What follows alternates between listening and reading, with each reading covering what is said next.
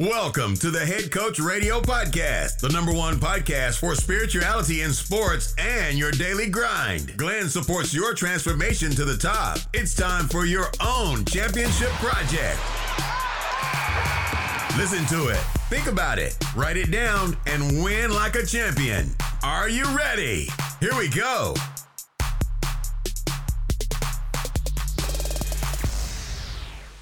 Hallo Champion, ich begrüße dich ganz recht herzlich zu einer neuen Folge beim Head Coach Radio Podcast. Heute nach langer Zeit wieder einmal mit einer Live-Episode, die mir sehr, sehr, sehr fest am Herzen liegt. Ich sitze nämlich heute zu Hause bei meinem mittlerweile besten Freund Yves Seeholzer. Yves und ich hatten uns nie persönlich getroffen und nur sporadisch voneinander gehört bis wir uns per Zufall 2013 in der Stadt Ho Chi Minh City in Vietnam in einem Partyclub begegneten. Weitere Ausführungen von diesem Abend lassen wir an dieser Stelle hier mal besser beiseite. Auf jeden Fall hatten wir eine Menge Spaß. Als Jasmin und ich 2021 unsere Reise antraten, nahm der Kontakt zu vielen Menschen automatisch ab. Doch mit einer Person war genau das Gegenteil der Fall. Mit Yves intensivierte sich die Freundschaft und Verbundenheit, obwohl uns mehrere tausend Kilometer trennten. Aber wer ist dieser Yves eigentlich? Diese Frage, wer bin ich, hat sich der Junge aus Merlischachen schon öfter gestellt. Wie soll ich ihn also hier vorstellen? Ich könnte sagen, Yves ist gelernter Koch. Er kocht tatsächlich fantastisch und ich durfte schon öfters in den Genuss von seinem unglaublichen Talent kommen. Das letzte Mal heute Mittag. Falls du wissen willst, was Yves alles so kocht, könntest du dir natürlich eines seiner Kochbücher holen oder auf das neueste Werk warten, welches voraussichtlich im Oktober 23 erscheinen wird. Yves ist also Autor, doch nicht nur von Kochbüchern, sondern auch von dem Meisterwerk wir beide und das Leben. Mit 21 Jahren erhielt Yves nämlich die Diagnose Lymphknotenkrebs. Er gewann den Kampf erstmal, veränderte aber nicht wirklich viel an seinem Lebensstil und der Krebs kam zurück. Es begann die wohl härteste, aber lehrreichste Zeit für Yves. Er folgte seiner Intuition und brach die schulmedizinischen Behandlungen ab. Er beschloss, sein Schicksal selbst in die Hand zu nehmen, obwohl Eve zuerst von sich selbst davonlief, um später über Reisen von Neuseeland bis nach Indien schließlich wieder bei sich selbst anzukommen. Er wollte keinen Krieg mehr gegen den Krebs führen, sondern ihn als Freund akzeptieren und schloss mit ihm einen Pakt. Mit ihm, dem Krebs, der bis heute sein größter Lehrer wurde. Heute unterrichtet Eve Yoga, Breathwork, arbeitet als Meditationslehrer und hat immer wieder den Mut, dem Ruf seiner inneren Stimme zu folgen. Eine unglaublich bewegende Lebensgeschichte von einem wundervollen Menschen, welche ich dir heute ein wenig näher bringen möchte. Eve ist für mich ein großes Vorbild und ich bin zutiefst dankbar, dass ich von ihm lernen darf. Hole dir einen Kaffee oder Tee, mache es dir gemütlich Flausche dich in eine Decke ein und genieße das Gespräch mit einer der wohl inspirierendsten Personen, welche bisher auf meinem Podcast zu hören waren. Ganz, ganz viel Spaß und danke für deine kostbare Zeit.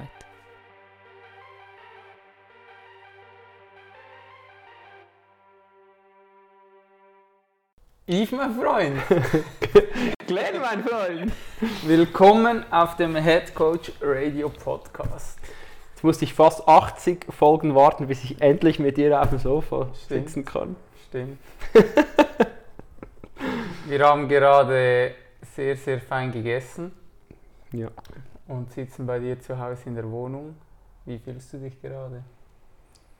Ganz wenig nervös, weil es mein erster Podcast ist, aber so nervös, so im chilligen Sinne, so, ge, ge, äh, sagt man, aufgeregt, positiv, finde ich spannend, mal so ich möchte gleich ähm, sehr tief mit dir einsteigen und gar nicht äh, groß deine Person noch näher beleuchten. Ich hoffe, ich schaffe das gut beim Intro.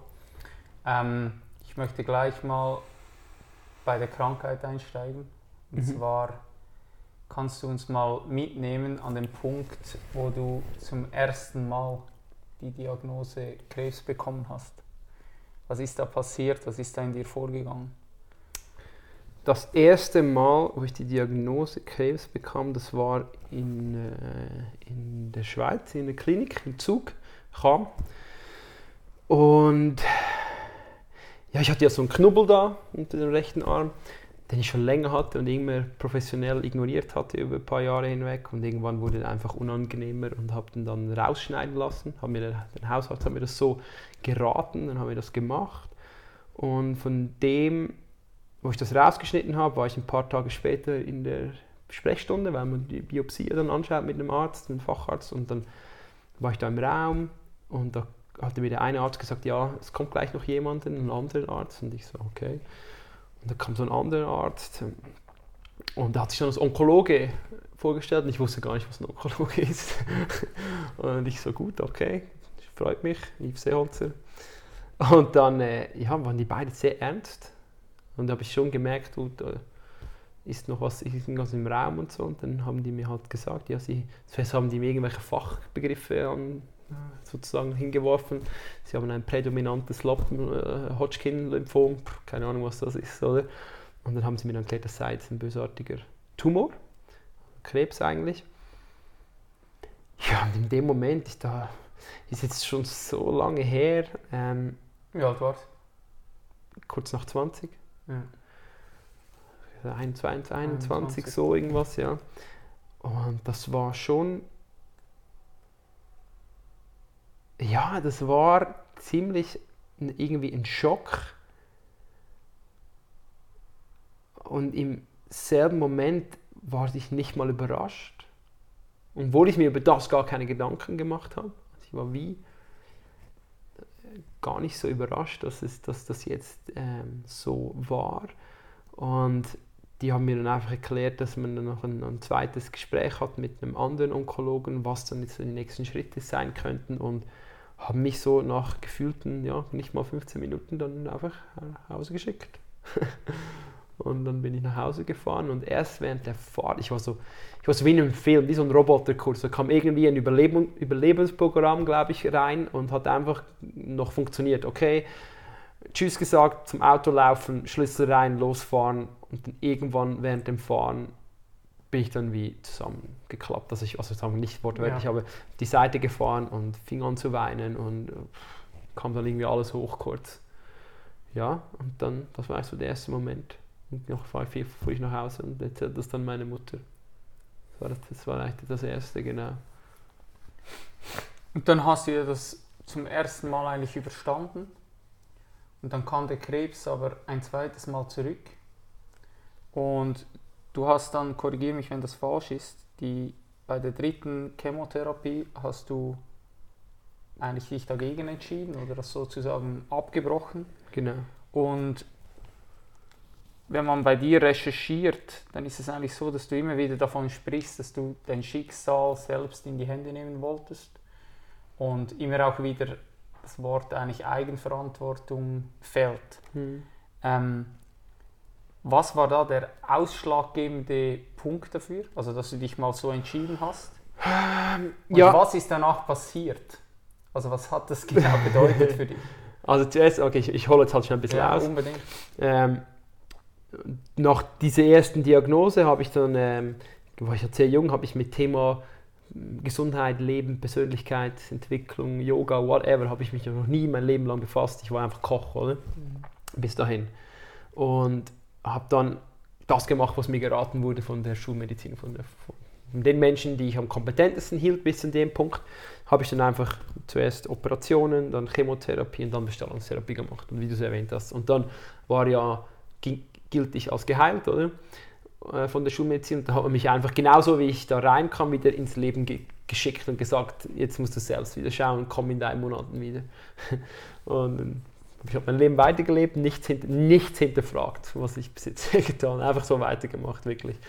Und mh, heutzutage für mich äh, nicht überraschend, circa vielleicht neun oder zwölf Monate später ungefähr, Ähm, bei einem Kontroll fand man dann erneut ähm, ähm, äh, ja, sagt man, also bei diesen PET-Scans sieht man ja, ob irgendwie was im Körper ist, wo nicht passt. Also es sammeln sich dann eigentlich die, die Kontrastmittel bei den Untersuchungen sammeln sich da an, wo mögliche Tumore sein könnten. Und dann hat man bei mir wieder an der Wirbelsäule was entdeckt, zum ersten Mal an der Wirbelsäule. Und dann war natürlich die, gleich die Hölle los da, oh, was ist das? Oder? Das passt gar nicht zum Krankheitsbild, was du hattest. Und dann äh, hat sich dann herausgestellt, dass ich dann auf dem Hoden einen Tumor hatte. Vorher war sie einfach da und mhm. da, links und rechts, bei der Achsel, Achsellär. Und dann plötzlich auf dem Hoden und hat Ableger, also Metastasen auf der Wirbelsäule. Ja, und dann äh, habe ich ja noch nichts dazugelernt in den letzten zwölf Monaten in dem, in dem Sinne und habe dann ziemlich schnell, hieß dann ja sofort operieren, einen Hoden, einen Hoden rausnehmen und dann halt sofort mit Chemotherapie starten. Und die waren einiges stärker, die Chemotherapie, als die erste, also auch in meinem Empfinden. Und habe dann sofort wieder mit der Therapie angefangen und ging mir dann bedeutend schlechter. Es war auch, waren auch andere Medikamente. Und ich hatte für mich in meinem Empfinden starke Nebenwirkungen. Halt so, also es sind eigentlich klassische Nebenwirkungen, nebst dem Haarausfall halt so starke Tinnitus-Attacken, die ich teilweise bis heute noch habe. Also plötzlich kommt wieder so eine Tinnitus-Attacke, wo ich dann halt für ein paar Minuten einfach nur so, so ein Pfeifen im Ohr habe. Ähm, plus habe ich halt nichts mehr gespürt, Taubheit in den Händen und habe mich wirklich sehr ja, nicht fit gefühlt. Und hatte da einige Komplikationen so nebenbei noch. Und wo ich dann im dritten Zyklus war, das war immer alle drei Wochen oder alle vier Wochen fünf Tage, wo ich im Spital war und das Medikamente eingeflößt bekam. Und hatte ich, ich war, ich war schon drin, das war alles angeschlossen. Also ich, ich hatte hier so ein, so ein Port-Kette, das ist so ein, so ein, äh, so ein, das ist wie ein Hafen für die Infusionen sozusagen, die dann direkt zur, zur Hauptvene fließen. Und war da auf diesem Sessel und da waren noch ein paar andere, die auch auf dem Sessel saßen und gerade ihre Therapie bekamen. Und dann hatte ich wie so eine Art Eingeben. Ich wusste an dem Tag schon, irgendwas stimmt nicht. Irgendwas stimmt wirklich nicht. Aber ich wusste nicht was. Und da war ich da drin und einmal war so eine Stimme da und die hat mir gesagt, du darfst das nicht mehr machen, du stirbst auch wirklich, du, wenn du da jetzt weitermachst, dann stirbst du an der Therapie. So, so ungefähr war der Dialog, aber nicht in Worten, sondern auf einer anderen Ebene. Und dann habe ich halt sofort abgeklemmt, das war, die Therapie hat schon begonnen zu laufen, habe ich halt mit den Händen zu das Röhrchen zugehalten, oder? Und habe geschrien nach der Krankenschwester. Und dann kam die rein, oder? Ich war voll hysterisch, oder? Habe da gesagt, stopp und so. Und sie so, ich muss den Arzt holen. Dann hat sie den Arzt geholt und da habe ich dem Arzt erklärt, ich kann es ich heute nicht machen, das geht nicht. Und der Arzt war wirklich cool drauf. Also es war eh ein guter Arzt, muss ich sagen, fürs, ähm, im, im Bereich, in dem Bereich von, von der Onkologie, fand ich. Auch hat in gewisser Weise eine schöne Empathie gehabt die ganze Zeit und mich auch irgendwo abgeholt. Und hat dann gesagt, gut, dann brechen wir ab, oder hat sofort alles ausgesteckt, zack, und hat gesagt, geh du nach Hause, denk du darüber nach und wir treffen uns am Morgen nochmals. Ich so, okay. Dann bin ich rausgelaufen und ja, da war so das erste Mal so, wow, so, hast du wirklich intuitiv entschieden. Das, ich glaube, das erste Mal in meinem Leben, wo ich mich so, also nicht das erste Mal ist falsch, weil du entscheidest dich in deiner Kindheit, in deiner Jugend ja oft intuitiv für Dinge, oder? Aber so bei richtig relevanten Dingen habe ich zum ersten Mal so aus dem rein aus dem Gefühl, aus diesem Impuls, aus dem inneren, intrinsischen Impuls mm, darauf reagiert und gesagt, das kann ich nicht mehr tun. Und lief dann raus und war für mich sehr befreiend und ging dann am selben Tag zu einem, zu einem Medium, weil ich, also meine Mutter hat gesagt, hey, ich glaube, wir müssen mit irgendjemandem reden, weil ich war so durch den Wind. Und haben wir, gingen wir da zu diesem, zum Medium, wo meine Mutter oft war. Ein mega cooler Mensch, wo ich heute noch ab und zu gehe, wenn ich mal irgendwie mein Horoskop genau anschauen möchte oder einfach mal mit jemandem ein bisschen reden will, der die Sprache gut versteht, die wir ja mal nochmal sprechen oder wie, wie, du und ich auch teilweise über solche Themen sprechen.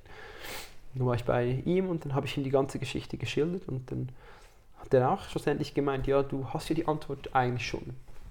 Oder?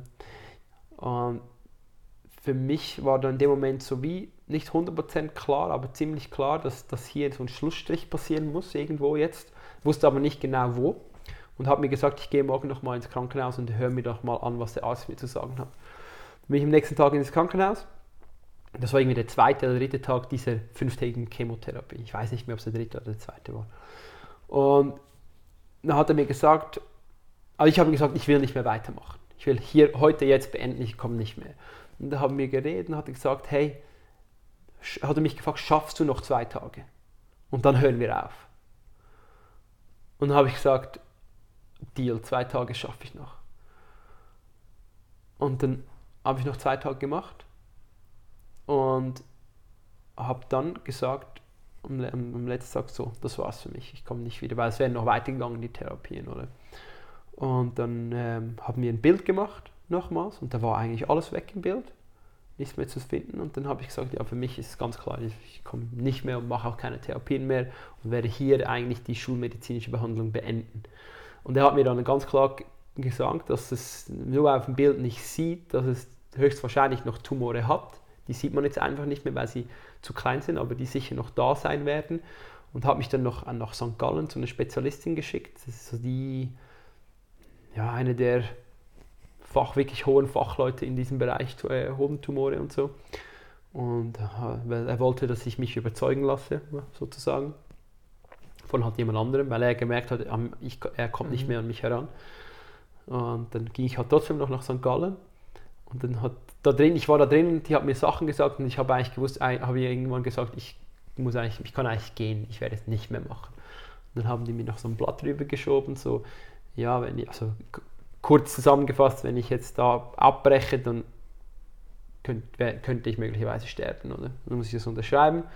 Und dann lief ich da raus und da wusste ich, dass ich dahin nie mehr zurückgehe. Und dieses System eigentlich von der Therapie, therapeutischen Seite ähm, definitiv verlassen werde. Nicht von der ähm, ähm, ähm technischen Seite, wie man zum Beispiel Untersuchungen macht oder Blutanalysen und so, das finde ich eine gute Sache, kann auch sehr hilfreich sein zum Teil, aber habe mir gesagt, diese Therapien mache ich nicht mehr, obwohl ich eigentlich nichts wusste, warum ich ich wusste ja nicht genau, warum ich es nicht mehr machen möchte. Und habe es dann einfach äh, ja, sein gelassen. Und das war halt so in dem Moment sehr, erst, erst einmal sehr ehrlich, sehr authentisch, wie ich halt das gemacht habe für mich. Ich habe gegen den Rat von jedem Menschen eigentlich gehandelt, zum ersten Mal. Ähm, der einzige Mensch, der mich gemacht, also der nicht darauf einging eigentlich, war dann meine Mutter, weil sie einfach gespürt, weil sie war immer da und sie hat glaube ich gespürt, es, es tut nicht gut, wenn ich jetzt auch noch dagegen spreche, oder? Sie hat mich einfach gelassen und da hat eigentlich ähm, ja so die, die Suche nach Alternativen angefangen, weil ich wusste, wenn ich nichts mache, dann kommt es wahrscheinlich zurück. Oder? Und ich hatte aber auch niemanden, der mir half, weil ich, ich kannte niemanden in dem Bereich. Ich wusste, die Schulmedizin habe ich ja jetzt sozusagen hinter mir gelassen und ja, musste mir eigentlich selbst helfen. Und ich weiß genau noch, ich ging ein paar Tage, nicht ein paar Tage, ich glaube zwei, drei Wochen später, wo ich dann, weil die Chemos hat dann schon ziemlich äh, was mit dir gemacht, wo ich dann wieder einigermaßen fit war, ging ich in, in unser Buchhaus in Luzern und ging einfach mal in die Gesundheitsabteilung und habe mir das erste Buch über Ernährung und Krebs gekauft. Das war so ein ketogenes Buch über ketogene Diät, was ich eigentlich heute nicht unbedingt meines Wissens und nach meiner Erfahrung würde ich jetzt nicht unbedingt ketogen leben, auch jetzt in Bezug auf Krebs nicht, macht für mich nicht unbedingt mehr Sinn, aber habe ich dann das Buch gelesen und das war eigentlich mein Einstieg, weil ich habe dann sofort gemerkt, hey, es gibt, es gibt Möglichkeiten, auch wissenschaftlich mehr oder weniger fundierte Sachen. Und habe dann, äh, ja, weil ich mal dieses Buch geschrieben und komplett meine Ernährung einmal umgestellt. Das war der erste Schritt, bevor dann Tausende folgten. Genau. Wie ging es dann weiter? Wie ging es dann weiter? Ich hatte natürlich die ganzen, das war einfach die körperliche Seite, weil ich natürlich gedacht habe damals, dass jede Krankheit vom Körper herkommt und ich das auch durch den Körper eigentlich äh, behandeln muss. Und habe natürlich meine emotionalen und die ganzen innere Arbeit habe ich gar nicht angeschaut. Und ich hatte da noch mein eigenes Restaurant mit meinem besten Kumpel und da war, wurde dann der Abgrund immer größer und äh, ich hatte so mit inneren Emotionen zu kämpfen, Angst, weil ich hatte sehr Angst, dass es nochmal kommt natürlich. Und all diese Dinge. Und ich wollte schon lange nicht mehr in diesem Job sein eigentlich und äh, begann dann das erste Mal eigentlich die, diese Krankheit als mein Escape Plan zu nützen.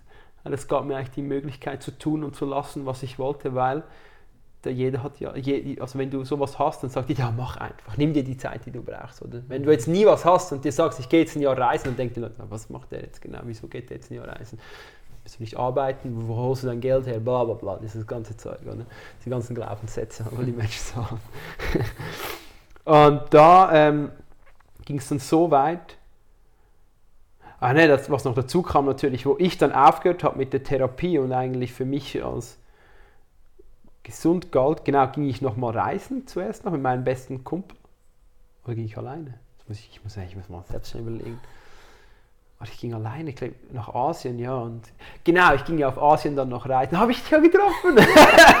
ich glaube, das war da. Ah, ja, und, und da habe ich einfach äh, nochmal die Sau rausgelassen. Im wahrsten Sinne des Wortes. Kann ich mich nicht erinnern. ist gut. und habe dann nochmal alles gemacht, weil ich halt äh, alles gemacht, was ich halt gedacht habe, was ich vielleicht, ich meine, ich habe immer damit gerechnet, dass ich halt nicht so alt werde, dass es vielleicht irgendwann zu spät wäre. Kann jeder selbst sich da die, dieses Zeug zusammen basteln, was man da so macht. Und ähm, was dann zeitgleich dann plötzlich noch geschah, dass ähm, meine Mutter bekam dann eben auch die Diagnose Krebs. Und sie war dann ziemlich krass unterwegs. Also ich hatte da immer noch mein Restaurant und sie hatte plötzlich die Diagnose äh, Eierstockkrebs im Stadium 4 plus, also im. Puh, ja, das war für mich so, ey, da konnte ich das Fass nicht mehr halten. Also da war, da kam wirklich meine ganze inneren unaufgearbeiteten emotionalen Geschichten von Kindheit bis heute, also nicht bis heute, bis zu dem Zeitpunkt, kam einfach hoch und ich war sehr aggressiv, ich war sehr wütend, ich war sehr traurig, ich, konnte, ich hatte keine ähm, Kraft mehr, ich konnte nicht mehr, ich war nicht mehr stressresistent, ich konnte kaum noch in meinem Restaurant arbeiten, weil mir war alles zu viel und bin dann wirklich so, habe mit Ach und Krach noch dieses letzte Jahr, wir hatten ja Sommersaison, diese Saison beendet, mit meiner letzten Kraft und habe dann gesagt, ich bin raus zu meinem besten Kumpel, ich kann das nicht mehr. Und habe dann eigentlich meinen Part vom Restaurant äh, an einem anderen Freund abgegeben. Und was für mich so schwierig war, meine Mutter mit dem gleichen Schicksal zu, zu begleiten und ich auch der Einzige in der Familie war, der sie eigentlich begleitete oder begleiten konnte, weil ja, mein Vater war nicht so wirklich da, was das angeht und mein Bruder und meine Schwester konnten einfach, glaube ich, mit, mit, ihrem besten Wissen und Gewissen damit umgehen. Aber ich habe alles erlebt. Ich weiß jeden Schritt, den sie macht, mit Operationen, mit Chemotherapie und und und. Ich wusste genau, wo sie ist, emotional und körperlich. Und für mich war das halt wieder nochmal eigentlich ein, ein Recap. Also ich ging nochmal alles nochmals durch. Das dritte Mal dann eigentlich, oder? Und dann irgendwann halt, hielt ich das nicht mehr aus. Und dann habe ich eigentlich meine Mutter gesagt, hey Mom, ich kann, ich kann nicht mehr. Es geht nicht mehr. Ich, äh, alle meine Sachen gepackt, zwei große, riesige Taschen mit allem, was mir irgendwo wichtig war, mitgenommen. Habe gesagt, ich komme dann wieder, habe aber gedacht, ich komme nie wieder in die Schweiz und bin bis ans Ende der Welt. Und das ist von der Schweiz so, gibt so drei, vier Punkte. Eines ist Neuseeland, weiter geht es nicht. habe gedacht, da wird sich, werden sich meine Probleme lösen. und bin dann nach Neuseeland geflogen mit, mit dem physischen Gepäck und mit dem ganzen ähm, ja, nicht physischen, emotionalen, Ballast. genau, nach Ballast mit dem ganzen wahrscheinlich 10.000 Mal größeren Rucksack nach, nach Neuseeland und habe am Anfang, die ersten zehn Tage so, ging das ganz gut, so ein bisschen überspielt, wir sind ausgegangen, einfach mal so, wow, war wieder was anderes, Tapetenwechsel und ähm, war da aber schon ein bisschen drin, so mit ähm, gesunder Ernährung, ein bisschen umdenken, kein Alkohol oder fast kein Alkohol und ähm, ja, und bin da, genau wollte ich eigentlich eine Wohnung mieten und dann war ich kurz schon von der Unterschrift, diese Wohnung zu mieten und dann habe ich auch wieder diese Intuition gehabt so, und ich wusste gar nicht, woher das kommt. So, nein, du, ich habe den Stift schon in der Hand für die nächsten sechs Monate diese Wohnung zu mieten und dann konnte ich einfach so unterschreiben. Es ging einfach nicht. Und dann habe ich diese, diese Maklerin gesagt, die mir die Wohnung vermieten wollte, hey, es geht nicht, ich muss gehen, ciao einfach Stift hin, gesagt Tschüss und bin aus die war so, hä, was, was läuft jetzt hier ab? Ich ging einfach raus und ich wusste nicht, woher das kommt. Und ich war so, shit, was ist da los? Dann habe ich gedacht, okay, miete einfach mal ein Fahrzeug, habe so einen Camper gemietet und gehe mal ein bisschen rumfahren und durchlüften, weil ich hatte schon natürlich noch viel, ja, das, ging, das geht ja nicht mehr aus dem Kopf. Das, diese Geschichte. Oder? Und damals war sie noch sehr negativ behaftet für mich und somit war diese negative Bubble extrem groß mit Angst, Sterben, Mutter, Krebs. Oder? Und dann habe ich diesen Camper gemietet, bin ein bisschen rumgefahren in der Nordinsel und pff, da war ich halt, da war es so war so emotional. Und die, die Landschaft war halt sehr so melancholisch und das hat dann nicht unbedingt, also hat schon geholfen, aber nicht unbedingt so, um mich besser zu fühlen, aber eigentlich um diese ganzen gestauten Emotionen noch mehr zu fühlen, weil zum Beispiel du weißt es ja, du warst ja auch schon am Meer jetzt ein paar, ein ganzes Jahr, viel am Meer und das Meer hat schon so eine Magie, oder? Wenn du so am Meer siehst, die Sonne geht unter und ja, das kann in beide Richtungen fallen. Es kann in das schöne Positive oder du kannst tief in dieses, in dieses Melancholie hineinfallen und dieses Traurige und das habe ich da erlebt und da ich hatte wirklich einen Punkt da, ja, was ich eigentlich nicht mehr leben und ja, also wollte eigentlich ja von dieser Klippe springen innerlich. Habe es dann das nicht geschafft. und äh, bin dann, das war so eine, ja, so eine traurige Nacht, wo ich vor dem Camper am Boden lag, so ein paar Stunden eingewickelt in so meinem Schlafsack und einfach so geheult und wusste einfach nicht, wo ich hin soll mit meinem, mit meinem Zeug. Habe gewusst, okay, ich gehe jetzt nochmal zurück in die Stadt und probiere es nochmal. Bin ich nochmal nach Auckland gefahren, habe da für drei, vier Tage ein Airbnb gemietet. Und da war ich der, da, da, da war ich der Change da. Da war so der Punkt da, wo ich, da habe ich äh, ich ging schlafen. Das war eigentlich das Realste, was ich je erlebt habe. Es war eigentlich ein Traum irgendwie. Aber es war trotzdem realer als das alles, was ich da bis jetzt erlebt habe. Ich ging da ins Bett. Links war ein riesen Fenster. Ich war im Hochhaus in Auckland, konnte über alles drüber schauen. Ich habe mir was richtig Geiles gegönnt, so für drei Tage da, weil ich einfach was Schönes haben wollte. Lag da im Bett, ging schlafen und irgendwo mitten in der Nacht, das war sternenklar, der Mond war im Himmel, die Sterne waren klar bin ich aufgewacht und es war dunkel. Und da war halt vor mir war so eine Gestalt. Das klingt jetzt ein bisschen, vielleicht für gewisse Hörer ein bisschen spooky, aber da war so eine Gestalt. Schwarz, richtig schwarz, mit auch so leuchtenden Augen irgendwie. Also nicht Augen, so, mhm. so Schimmer, Glimmer, keine Ahnung. Und es ist so hergeschwebt. Und ich war aber paralysiert, ich konnte mich nicht bewegen. Ich war in diesem Bett, genau in diesem Bett, in diesem Hotelzimmer. Ob das jetzt ein Traum war oder real, ich weiß es nicht. Ich kann das nicht genau beurteilen mehr. Und also es war ja real, wahrscheinlich ein Traum ist ja auch die Realität, das ist einfach auf einer anderen Ebene, oder? Und da kam dieses Wesen so langsam auf mich hin und ich hatte zuerst Angst und dann wusste ich aber, ich muss, ich muss gar keine Angst haben, es kam auf mich und ich lag da so und ich hatte ja mit den Lymphdrüsen hier ablegen, an der Wirbelsäule hier und hier, damals. Und es hat mich überall berührt, mit diesem Schatten. Überall, vor allem an den Lymphdrüsen. Und hat dann angefangen, mit mir zu sprechen, aber nicht mit der Sprache, so einfach auf einer anderen Ebene halt. Und hat mir gesagt, hey, dass alles gut sei, mein Kind, so gesagt mein Kind, ähm, dass alles gut ist, ich muss mir keine Sorgen machen. Aber wenn ich jetzt nicht was ändere, werde ich sterben. Das war die Message. Ja, und dann bin ich, war das plötzlich weg, ich bin aufgewacht oder konnte mich auch wieder bewegen. Und es war so krass und so real und so wahr und so intensiv, dass ich, ich ging dann raus, die Sterne waren da, ich ging auf die Terrasse, also, also einen Balkon hatte ich da, einen kleinen, da rausgeschaut und habe gewusst, okay, jetzt du kannst nicht länger weglaufen. Ich muss hinlaufen. Also habe ich einen Flug gebucht und bin ich drei Tage später zurück in die Schweiz zu meiner Mutter, also hier in die Schweiz geflogen und äh, habe nochmal einen Monat so meine Mutter ein bisschen gepflegt. Sie hatte gerade eine schwere Operation, die haben dir da den ganzen Darm, da alles Mögliche rausgeschnitten. Und war einen Monat nochmal bei ihr, bei ihr und habe ihr dann gesagt, so, und jetzt muss ich nach Indien. Und ich wollte mein Leben nie nach Indien. Ich war ja schon so oft in Asien, Südostasien, aber auf Indien, das würde mir nie in den Sinn gekommen. Und wie ich auf Indien kam, war auch in, in Auckland. Das war kurz, zwei Tage vor dieser Nacht. Oder ein paar Tage vor dieser Nacht, wo dieses Wesen da, wo ich dieses Wesen sah. Ähm, ich, per Zufall bin ich über ein ayurvedisches Buch gelaufen und ich wusste gar nicht, was Ayurveda ist, aber ich habe einfach gesehen, Ayurveda klingt spannend, was das war so ein Koch, so eine Art Kräutertopf war auf der, habe ich es hier? Ich habe es irgendwo, ah, nicht hier. Das ist so ein Kräutertopf war, war vor drauf und ich wusste, das muss ich einfach mal anschauen und habe das einfach gekauft. Aber ich wusste nicht, was Ayurveda bedeutet, die Wissenschaft des Lebens, oder? Und habe dann das Buch studiert, innerhalb, habe ich einen Tag gelesen, irgendwo gesitzt, saß mich da in einem Café und habe es einfach durchgelesen.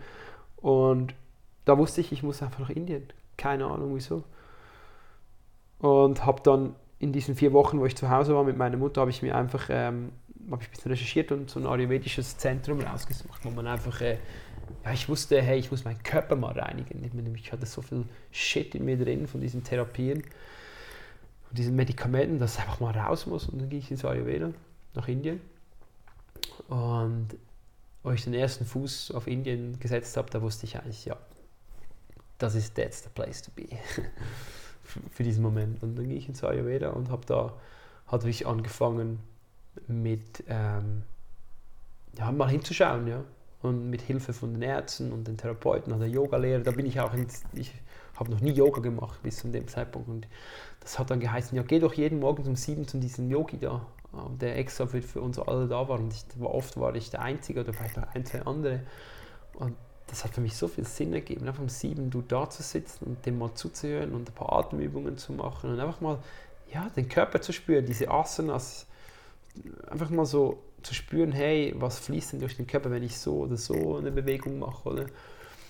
Und dann noch zusätzlich diese ca. drei Stunden oder so pro Tag halt Treatment mit, mit zwei Therapeuten, wo du halt über den Körper ähm, entgiftest. Ja, das war eigentlich so der Anfang. Was war das, was dich an Indien so begeistert hat? Ja, am Anfang wirklich nur Ayurveda. Also am Anfang war wirklich nur Ayurveda, weil ich gewusst habe, ey, das älteste Mediz Medizinsystem der Welt. Also es muss ja irgendwie gut sein, weil sonst würde es nicht Jahrtausende überleben. Also es wäre es ja längst tot. In der Welt, wie wir heute sind, alles, was nicht funktioniert, ist tot, oder? Also wird weggeschafft und was Neues kommt dann. Ayurveda ist ja auch das System, aus dem dann die chinesische Medizin eigentlich so entstand und also zum Teil. Und äh, ja, ich wusste einfach, dass das kann nur Sinn machen, sich mal mit dem zu beschäftigen. Und es hat mir dann mega geholfen, diese ganze, ich war da knapp fünf Wochen, so ein Panchakarma, das ist so eine Ganzkörperentgiftung. Ja, und das war halt einfach geil. Also am Anfang war es richtig beängstigend, weil es war, zuerst war es wie oft in der Nat mit, mit Naturheilkunde, also mit, mit dieser Art Treatments, dass halt die Symptome stark verstärkt werden mir ging es so schlecht die ersten zehn Tage, so schlecht. Ich habe gedacht, ich gedacht, ich muss jetzt in den Krankenhaus einen Hirnscan machen, weil ich solche Kopfschmerzen hatte. Ich, es hat nur noch gehämmert und immer wenn ich über das Thema Krebs geredet habe, was ich den ganzen Tag tat und gedacht habe, war es noch stärker und ich habe damals gar nicht gecheckt, dass das ja nur ein psychosomatische, ähm, äh, psychosomatisches Symptom ist von dem, was eigentlich in mir vorgeht, oder? Und ich hatte dann die krassesten Träume, ich hatte jede Nacht geträumt, dass ich, äh, dass alles zusammenfällt das ganze Kartenhaus, in das ich lebe und ich immer wieder geflüchtet bin und, im letzten Moment aus diesem zusammenbrechenden Haufen rausrennen konnte. das waren die ersten 10, 15 Tage, war das extrem stark. Und dann irgendwann äh, hat sich langsam gelegt, weil die Therapie dann natürlich, die war, ist natürlich sehr dynamisch, am Anfang eben sehr intensiv, oder wenn du sowas noch nie gemacht hast, dann kann das wirklich was auf, aufwirbeln und dann ähm, kommt das langsam in eine Balance. Und haben die das dir auch gesagt? Dass das so passieren kann? Ja, erst Oder warst du an einem nee. Punkt, wo du auch überlegt hast, auch dort zu gehen? Ja. ja. Ja, ja. Aber ich ging dann zum Arzt und habe gesagt, das kann nicht mehr, das, das ist normal. Einfach durchhalten. Geht schon, wir sind da und gehen nochmal zum Yogi und gehen Nachmittag auch noch meditieren und so. Und äh, ja, und es hatte sehr schöne Menschen dort, also schöne Menschen, sehr coole Leute, die ich da getroffen habe, die halt auch in diesem Zentrum waren. Und die haben mir auch noch ein bisschen Halt gegeben. Ich habe zum Beispiel auch einen, mega interessanten Autor getroffen, der hat äh, mehr Bücher geschrieben, die mir sehr geholfen haben. In dem Moment, wo es halt einfach, äh, er, kommt, er kommt aus diesen ganzen Geheimlehren, die es früher gab und hat dann auch von der Kabbalah erzählt, von diesem System und den hermetischen Gesetzen und so und hat mir so sein, sein, Manuskript, sein Rohmanuskript gegeben und gesagt, ich glaube, das könnte dir helfen. Das sind so die zehn Mantras der Kraft, die kommen aus dem, aus dem Kabbalah. Und ähm, die haben mir sehr geholfen. Es geht einfach so eigentlich zu akzeptieren, dass das Universum durch dich hindurchfließt und dass du das Universum bist und dass du eigentlich fragen kannst, wenn du was willst und dass du auch abgeben kannst, wenn du was geben willst, oder? Wenn du was loslassen willst. Das habe ich noch gar, diese Gedanken hatte ich noch gar nie mit dem Universum und so. Und ähm, ja, das, der war, was war der? Ich glaube, 75 oder so war der Herr. Und ich habe dann jeden Tag wie Mittag und Abend gegessen und das hat mir sehr geholfen, mit solchen Menschen halt in, so in Austausch zu kommen und mal zu hören, hey, du bist nicht der Einzige, der so Geschichten durchlebt, oder? Ja. Du hast dann auch erkannt, dass der Krebs auch, du hast es so formuliert, dass er auch ein Lehrer oder sogar ein Freund sein kann. Und das mag für außenstehende Personen erstmal super verwirrend klingen. Ja, ja, wie soll ich sagen? Also ich habe bis jetzt noch keinen besseren und strengeren Lehrer kennengelernt als, als, als ihn. Und weil er hat mich eigentlich alles gelehrt oder alles gezeigt. Lernen musste ich dann natürlich selbst oder integrieren, aber hat mir eigentlich alles Mögliche hingeworfen und dann halt nicht so sanft, oder wenn ich, sondern dann ein paar Mal halt sehr stark, oder? Und das hat natürlich auch dazu geführt, dass ich halt handeln musste. Und ja, ich würde sagen, dass heute jetzt, würde ich sagen, ist es was, ist es ziemlich das aufregendste, abenteuerlichste, spannendste, aber auch traurigste, aber auch beste, was mir je passiert ist. Das ist so alles. Ja, also ich bin, ich bin dankbar und auch froh, dass ich das erleben durfte und dass ich einfach mal, ja, das hat das zu meinem Weg gehört und das, das mich geformt hat, halt schlussendlich, oder? Und ich habe dann auch irgendwann gelernt, nicht mehr zu kämpfen, sondern halt mit ihm zu leben und zu sagen, hey, ist völlig okay, wenn du da, wenn du deinen Platz da hast und ich meinen Platz da habe und beide da sind, ist es eigentlich für mich okay, aber keiner soll irgendwie die Dominanz haben, also vor allem er nicht, oder wenn ich, wenn ich ihn jetzt dann anspreche, oder, dass er nicht die Dominanz übernimmt, oder, weil sonst existieren wir beide nicht mehr. Wenn er die Dominanz übernehmen will über meinen Körper, dann sind wir beide irgendwann sind wir weg, oder? Ja, und das kann, das sieht man ja, bei Menschen, die sowas haben, kann das ja, ein paar Monate gehen und dann sind beide weg, oder? Und wenn du mit ihm halt einen Dialog hast und sagst, hey, look, du tötest dich nur selbst und mich auch, weil ich bin dein Wirt. Ja, schlussendlich. Also, ja, dann haben wir halt so einen Deal gemacht, dass beide sein dürfen. Wow, ja. Und äh, es gab Zeiten, habe ich viel, viel mit ihm geredet. Es gab Zeiten, habe ich jetzt momentan eher weniger, auch in meinem Kopf sehr ruhig, was das Thema angeht. Ich habe auch ich verspüre diesbezüglich keine Angst mehr, sondern ich verspüre, was ich verspüre, ist ähm, eine, eine, Art von bewusstes Handeln oder Vorsicht im Sinne von, eben, dass ich einfach gewisse Dinge nicht mache, wo ich weiß, er es eigentlich nicht gern hat. Mhm. Oder das, das gehen wir halt Thema, das, das, hat jedes Thema mit den das von Ernährung, auch Entgiftung oder auch ähm, Thema emotionale Entgiftung, also der Detox auf dem emotionalen Weg, einfach diese, oder diese Schattenarbeiten, all diese Dinge gehören damit hinein, dass einfach, dass ich schlussendlich in der Balance leben kann, so dass er oder dass mein ganzer Körper in der Balance leben kann, oder? Und ja, da hat mittlerweile habe ich mir ein ganzes System entwickelt und habe lange in Angst, immer aus Angst gehandelt und mittlerweile ist es halt einfach, ja, ich mache einfach das, was ich besten Wissen und Gewissen weiß und mir gut tut und habe aber auch eine, eine gute Zeit lang sehr extrem gelebt oder sehr so antikrebsmäßig gelebt oder so sehr strikt mit Ernährung und all das ganze Zeug. Und das ist halt auch, was wir auch schon darüber gesprochen haben, alles Extreme ist dann über, über die längere Zeit halt auch keine Balance mehr. Oder? Und mittlerweile habe ich gelernt, halt so in, in einem Gleichgewicht diesbezüglich zu leben. Ich hatte, hatte Zeiten, da habe ich Stunden am Tag meditiert und habe am Morgen brauchte ich zweieinhalb Stunden nur, dass ich mal aus dem Haus kam mit Essen, Detox, bla bla bla, Entgiftung, alles ganze Zeug. Und irgendwann habe ich gemerkt, das, das kann es ja auch nicht sein. Also, mal, vielleicht für jemand anderes ist es, ist es, ist es mega, aber ich habe gemerkt, ich will doch irgendwo Teil an dem Ganzen hier haben und habe dann irgendwo für mich ein System entwickelt, das auch bei Reisen funktioniert und das hat trotzdem halt wirklich geschrieben, dass ich weiß, dass, was mir gut tut und was mir nicht gut tut. Oder? Und ich auch weiß, dass wenn ich mal über reine Ernährung jetzt schauen, dass wenn ich mal irgendwie ein Stück Kuchen esse, zum Beispiel, dass ich nicht gerade wieder Krebs bekomme, weil ich nur ein Stück Kuchen esse. Oder wenn man aber tief in dieses Thema reingekommen, hatte ich schon mal eine Phase lang, wo ich Angst hatte, ein Stück Kuchen zu essen, weil ja Zucker Nahrung für Tumore sind. Und wenn das zu fest ein Glaubenssatz wird, dann manifestierst du es Genau. Wieder. Und dann bist, lebst du in Angst. Ja. Und, und ähm, das ist halt wichtig, aber ich, das zu sehen, aber ich denke, das kommt halt auch mit dem Prozess. Oder? Ich glaube, ich musste wie die Extremen leben, dass ich die Balance finden kann. Das ist ja wie bei einem, wenn du einen Gong anschlägst und fällt er zurück und irgendwann pendelt er sich da ein, wo er eigentlich sein sollte. Oder? Ich glaube, das, das war bei mir auch so und ich glaube, das ist immer, immer so, schlussendlich. Mega schön.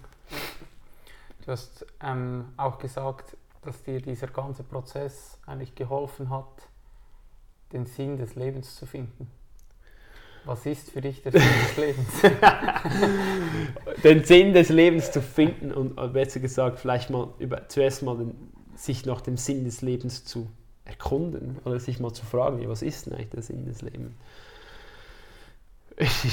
die, die, die, die, schwierigste Frage, also die größte Frage, die sich die Menschheit seit Jahrtausenden stellt, oder was ist der Sinn des Lebens? Und wenn ich jetzt Dalai Lama zitiere, sagt er, ich, er sagt, ich zitiere, ich glaube, der Sinn des Lebens, Lebens ist glücklich zu sein, sagt zum Beispiel Dalai Lama. Und, also das würde ich jetzt auch unterschreiben, aber das sind jetzt nicht meine Worte. Ich bin der Überzeugung, dass der Sinn des Lebens ist, zu sein. Und das mit allem. Und mit allen Schönen und allen, ich sage mal, Schönen, was du als positiv empfindest und alle negativen Momente, die dir Schmerz oder Schmerz verursachen zum Beispiel oder die Momente, die dich glücklich machen, dass du, dass du alles erleben kannst, dass du durch alles leben kannst. Ohne Widerstand. Ohne Widerstand, aber auch im Wissen, und das ist das Geile, Im, im Wissen, dass du eigentlich frei von allem bist. Und jetzt sind wir da in diesem tiefen Loch drin, wo wir schon oft waren, du und ich. Dass du letztendlich, wer empfindet Freude, Glück, Hass, Wut? Bist es wirklich du, der das empfindet? Oder ist es eine der Schichten, die das empfinden? Oder? Und ich glaube, der Sinn des Lebens ist, sich erstmal die Frage zu stellen, was ist der Sinn des Lebens? Das ist, würde ich behaupten, ist eines der Sinne, weil also also ist eigentlich einer, ein Punkt für mich mittlerweile, dass man sich überhaupt mal fragt, ja, was ist der Sinn des Lebens? Weil du kannst ihn ja gar nicht finden, wenn du nicht weißt, was, also wenn du dir die Frage gar nicht stellst. Oder? Das ist genau das Gleiche, wenn du irgendwas möchtest, aber nie danach suchst, wirst du es ja auch nie finden oder? Weil du hast ja gar, du bist ja gar nicht offen dafür, oder? Und ja, und dann einfach das Leben geschehen zu lassen. Was ich in Indien gelernt habe, leiste einfach keinen Widerstand. Oder minimiere den Widerstand. Keinen ist schwierig, weil manchmal äh, sind unsere, unsere, unsere Body Memory oder unsere Glaubenssätze, wo uns einfach zum Widerstand bringen, weil wir gewisse Dinge einfach nicht mögen. Aber ich spreche vor allem von, von, den, von den emotionalen ähm, Geschichten, dass du einfach keinen Widerstand leistest ähm, gegenüber dem, was halt der Moment dir gerade gibt. Und das kann halt mal sein, dass du dich jetzt halt, du Schmerz empfindest. Und wenn du dich dem Schmerz in Widerstand gehst, dann wirst du eigentlich noch länger daran leiden, weil wenn sobald du in Widerstand gehst mit Schmerz, also negativen Dingen, dann leidest du. Und Leid ist eine Choice, ist eine Wahl. Oder?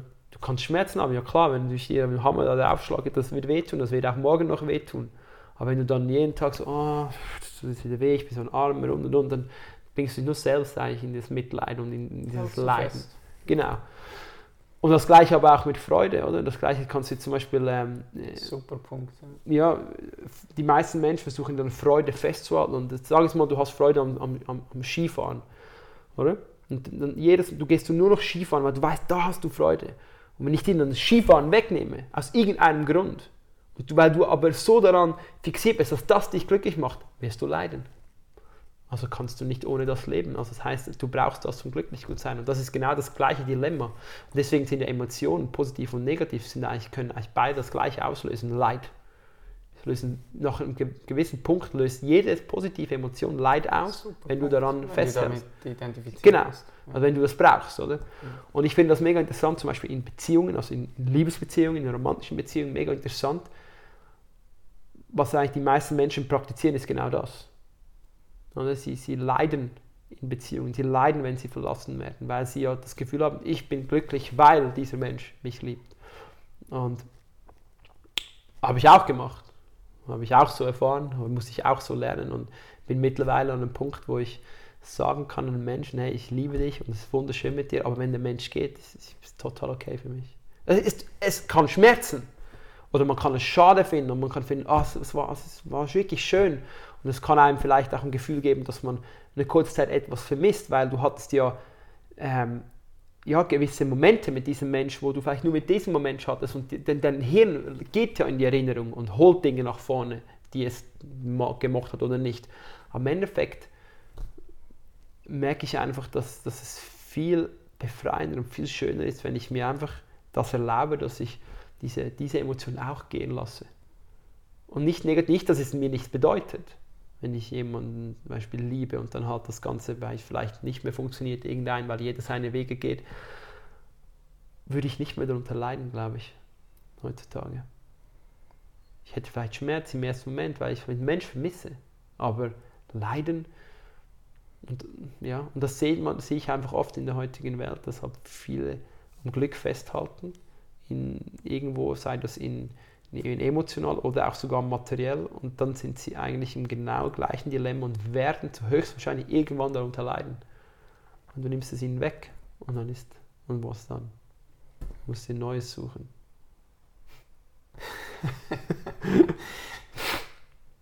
Mega wertvoll, ja. Welche Stufen, wenn man das so nennen kann, oder vielleicht auch Phasen, so Stufen vom Bewusstsein musstest du durchlaufen, um hier anzukommen? Stufen vom Bewusstsein. Also einfach so Phasen, weißt du, du hast doch, also bei mir zumindest ist es so, dass ich in der Vergangenheit oft so das Gefühl hatte, als ich mich diesen Themen öffnete, dann hatte ich das Gefühl, jetzt habe ich das Ding, so jetzt habe ich so das Konstrukt. Ja, ja. Und dann ähm, bei mir, da haben wir auch schon öfters darüber gesprochen, war der Nihilismus sehr stark, also die Sinnlosigkeit, wo du mir auch extrem geholfen hast und gesagt hast, hey, ähm, ich, ich gehe davon aus, dass das sehr wertvoll sein kann, mal an diesem Punkt zu sein, aber das ist es ja dann auch nicht. Also ja, wenn, wenn, wenn, du, wenn, du, wenn du in der Sinnlosigkeit bleiben willst, dann hat diese ganze Existenz keinen Sinn. Genau. Ja. Also dann, kann, dann kannst du eigentlich gehen. Genau. Kannst du dich auch verabschieden und gehen? Also bei mir war vor allem, ich glaube, der, der, erste, der erste State sozusagen, den ich hatte, war, ich muss so schnell wie möglich mein Ego besiegen. Ich, ich muss das wegbekommen. Ja, und und hat es geklappt? Die Frage ist, wer wollte das weghaben? Ja.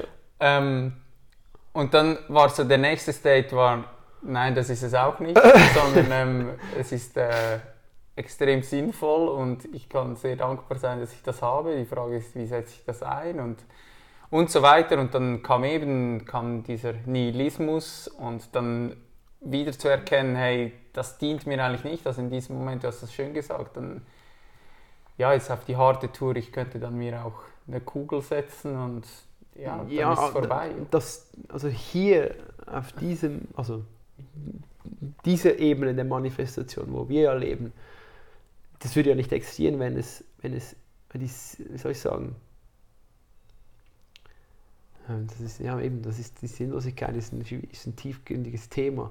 Aber wenn du hier nicht mitspielen willst, was ist denn der Sinn des Ganzen hier? Dann kannst du gehen. Genau. Und mein Lehrer hat immer gesagt, sei hier und spiel voll mit, aber sei bewusst, es ist eine Illusion. Aber du musst voll dabei sein. Das ist wie ein Film. Du bist voll dabei und am Ende ist es vorbei. fertig. Das hat mir immer so gesagt. Oder auch, hat er, also das hat auch das Teil mit der Sinnlosigkeit, wo er einfach mal gesagt hat, dass du, damit du den Sinn des Lebens überhaupt mal sehen kannst, musst du zuerst mal die Sinnlosigkeit entdecken. Also muss man dahin, da hineinfallen. Und wenn du jetzt diese Stufen angesprochen hast, ich, da war ich eben auch schon, diese absoluten Sinnlosigkeit, ich war schon total im Selbstmitleid. Ich hatte dieses größte Ego-Bubble, wo ich dann von Indien nach Hause kam, das erste Mal, ich hab, dachte, ich sei jetzt äh, auf dem fliegenden Teppich, fliege ich durch Luzern und sage allen, was der Sinn des Lebens ist, oder? Also, weißt du, ja, genau. und ja, solche Ebenen äh, hab, musste ich alle mal miterleben. Oder auch die, die, die, die Ebene des, ähm, der Angst zum Beispiel, ist auch so eine Bewusstseinsebene, wo du auch mal den, ähm, vielleicht mal bist oder warst oder sein wirst. So hat mir auch eine, eine, Ebene, wo ich lang äh, zu kämpfen hatte und dann hat man sie halt überspielt mit irgendwelchen Dingen. Und ja, so leicht, aber jetzt bin ich so in einem Zustand, wo es einfach sehr leicht anfühlt, sehr vieles. Ich wie irgendwie so auch nichts mehr so muss. Also, es ist nicht so. Ich habe das jetzt mir gesagt, jetzt wenn ich mein nächstes Jahr, mein, mein, mein nächstes Buch dann rauskommt, ich habe dir auch gesagt, das ist das erste Mal, wo ich so fühle, so, also eigentlich kannst du es haben, wenn du es willst, und dann verbrennst du es und es ist mir, ist mir wurscht ist mir wie wurscht, ist mir wie so egal geworden. Aber nicht so, dass ich gleichgültig meiner Arbeit gegenüber bin, sondern ich habe wie so gemerkt, ich, ich will gar nicht mehr festhalten an diesen Dingen, weil das macht mich nicht aus und das macht mich am Ende auch nicht glücklich, oder? sind wir da, wenn ich das Buch brauche, um glücklich zu werden, ja, dann werde ich, muss ich bis zum Lebensende jedes zweite Jahr ein Buch schreiben, damit ich immer dieses Gefühl habe von Glück, oder? Die letzten Tage habe ich, äh, hab ich das irgendwo gelesen oder gehört, ich weiß gar nicht mehr das Wort Adventure hat das Wort Advent drin. Ja. Was in Latein heißt Ankunft.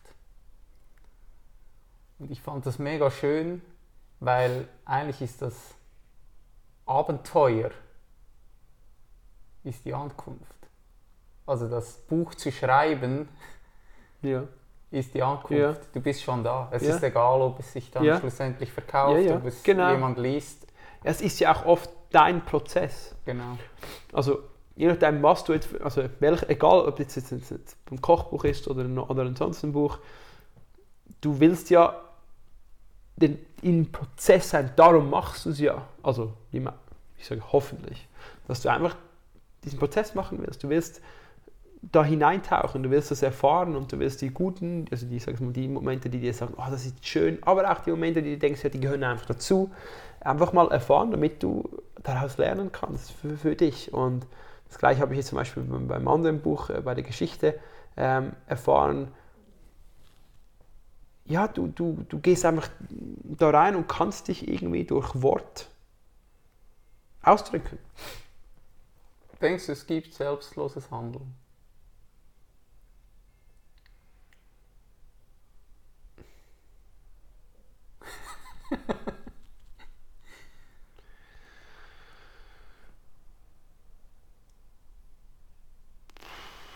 Schwierig. Ich denke, ja, aber ich weiß es nicht, weil ich spüre nur mich. Also nee, ich kann jetzt nicht. Jetzt gehen wir mal davon aus, so ein Mensch wie ein Sadhguru. Also mittlerweile kennt ja in dieser Szene ja, mittlerweile jeder. Also nehmen wir Sadhguru, einfaches Beispiel. Ich, gehe mal davon aus, dass viele seiner Handlungen selbstlos sind. Aber ich weiß nicht, weil ich kann ja nicht in ihn hineingehen. Mhm. Deswegen ist, kann ich kann es nie sagen. Ich kann nur sagen, dass es gibt schon, ich, also wenn ich es auf mich reflektiere, selbst was du meinst, dass, dass ich nichts für, für nichts also selbst wenn du ja, ich sag, du hast jetzt heute gekocht, als Beispiel. Und du hast sicher auch gekocht, einfach weil du für mich etwas Feines kochen wolltest. Jawohl.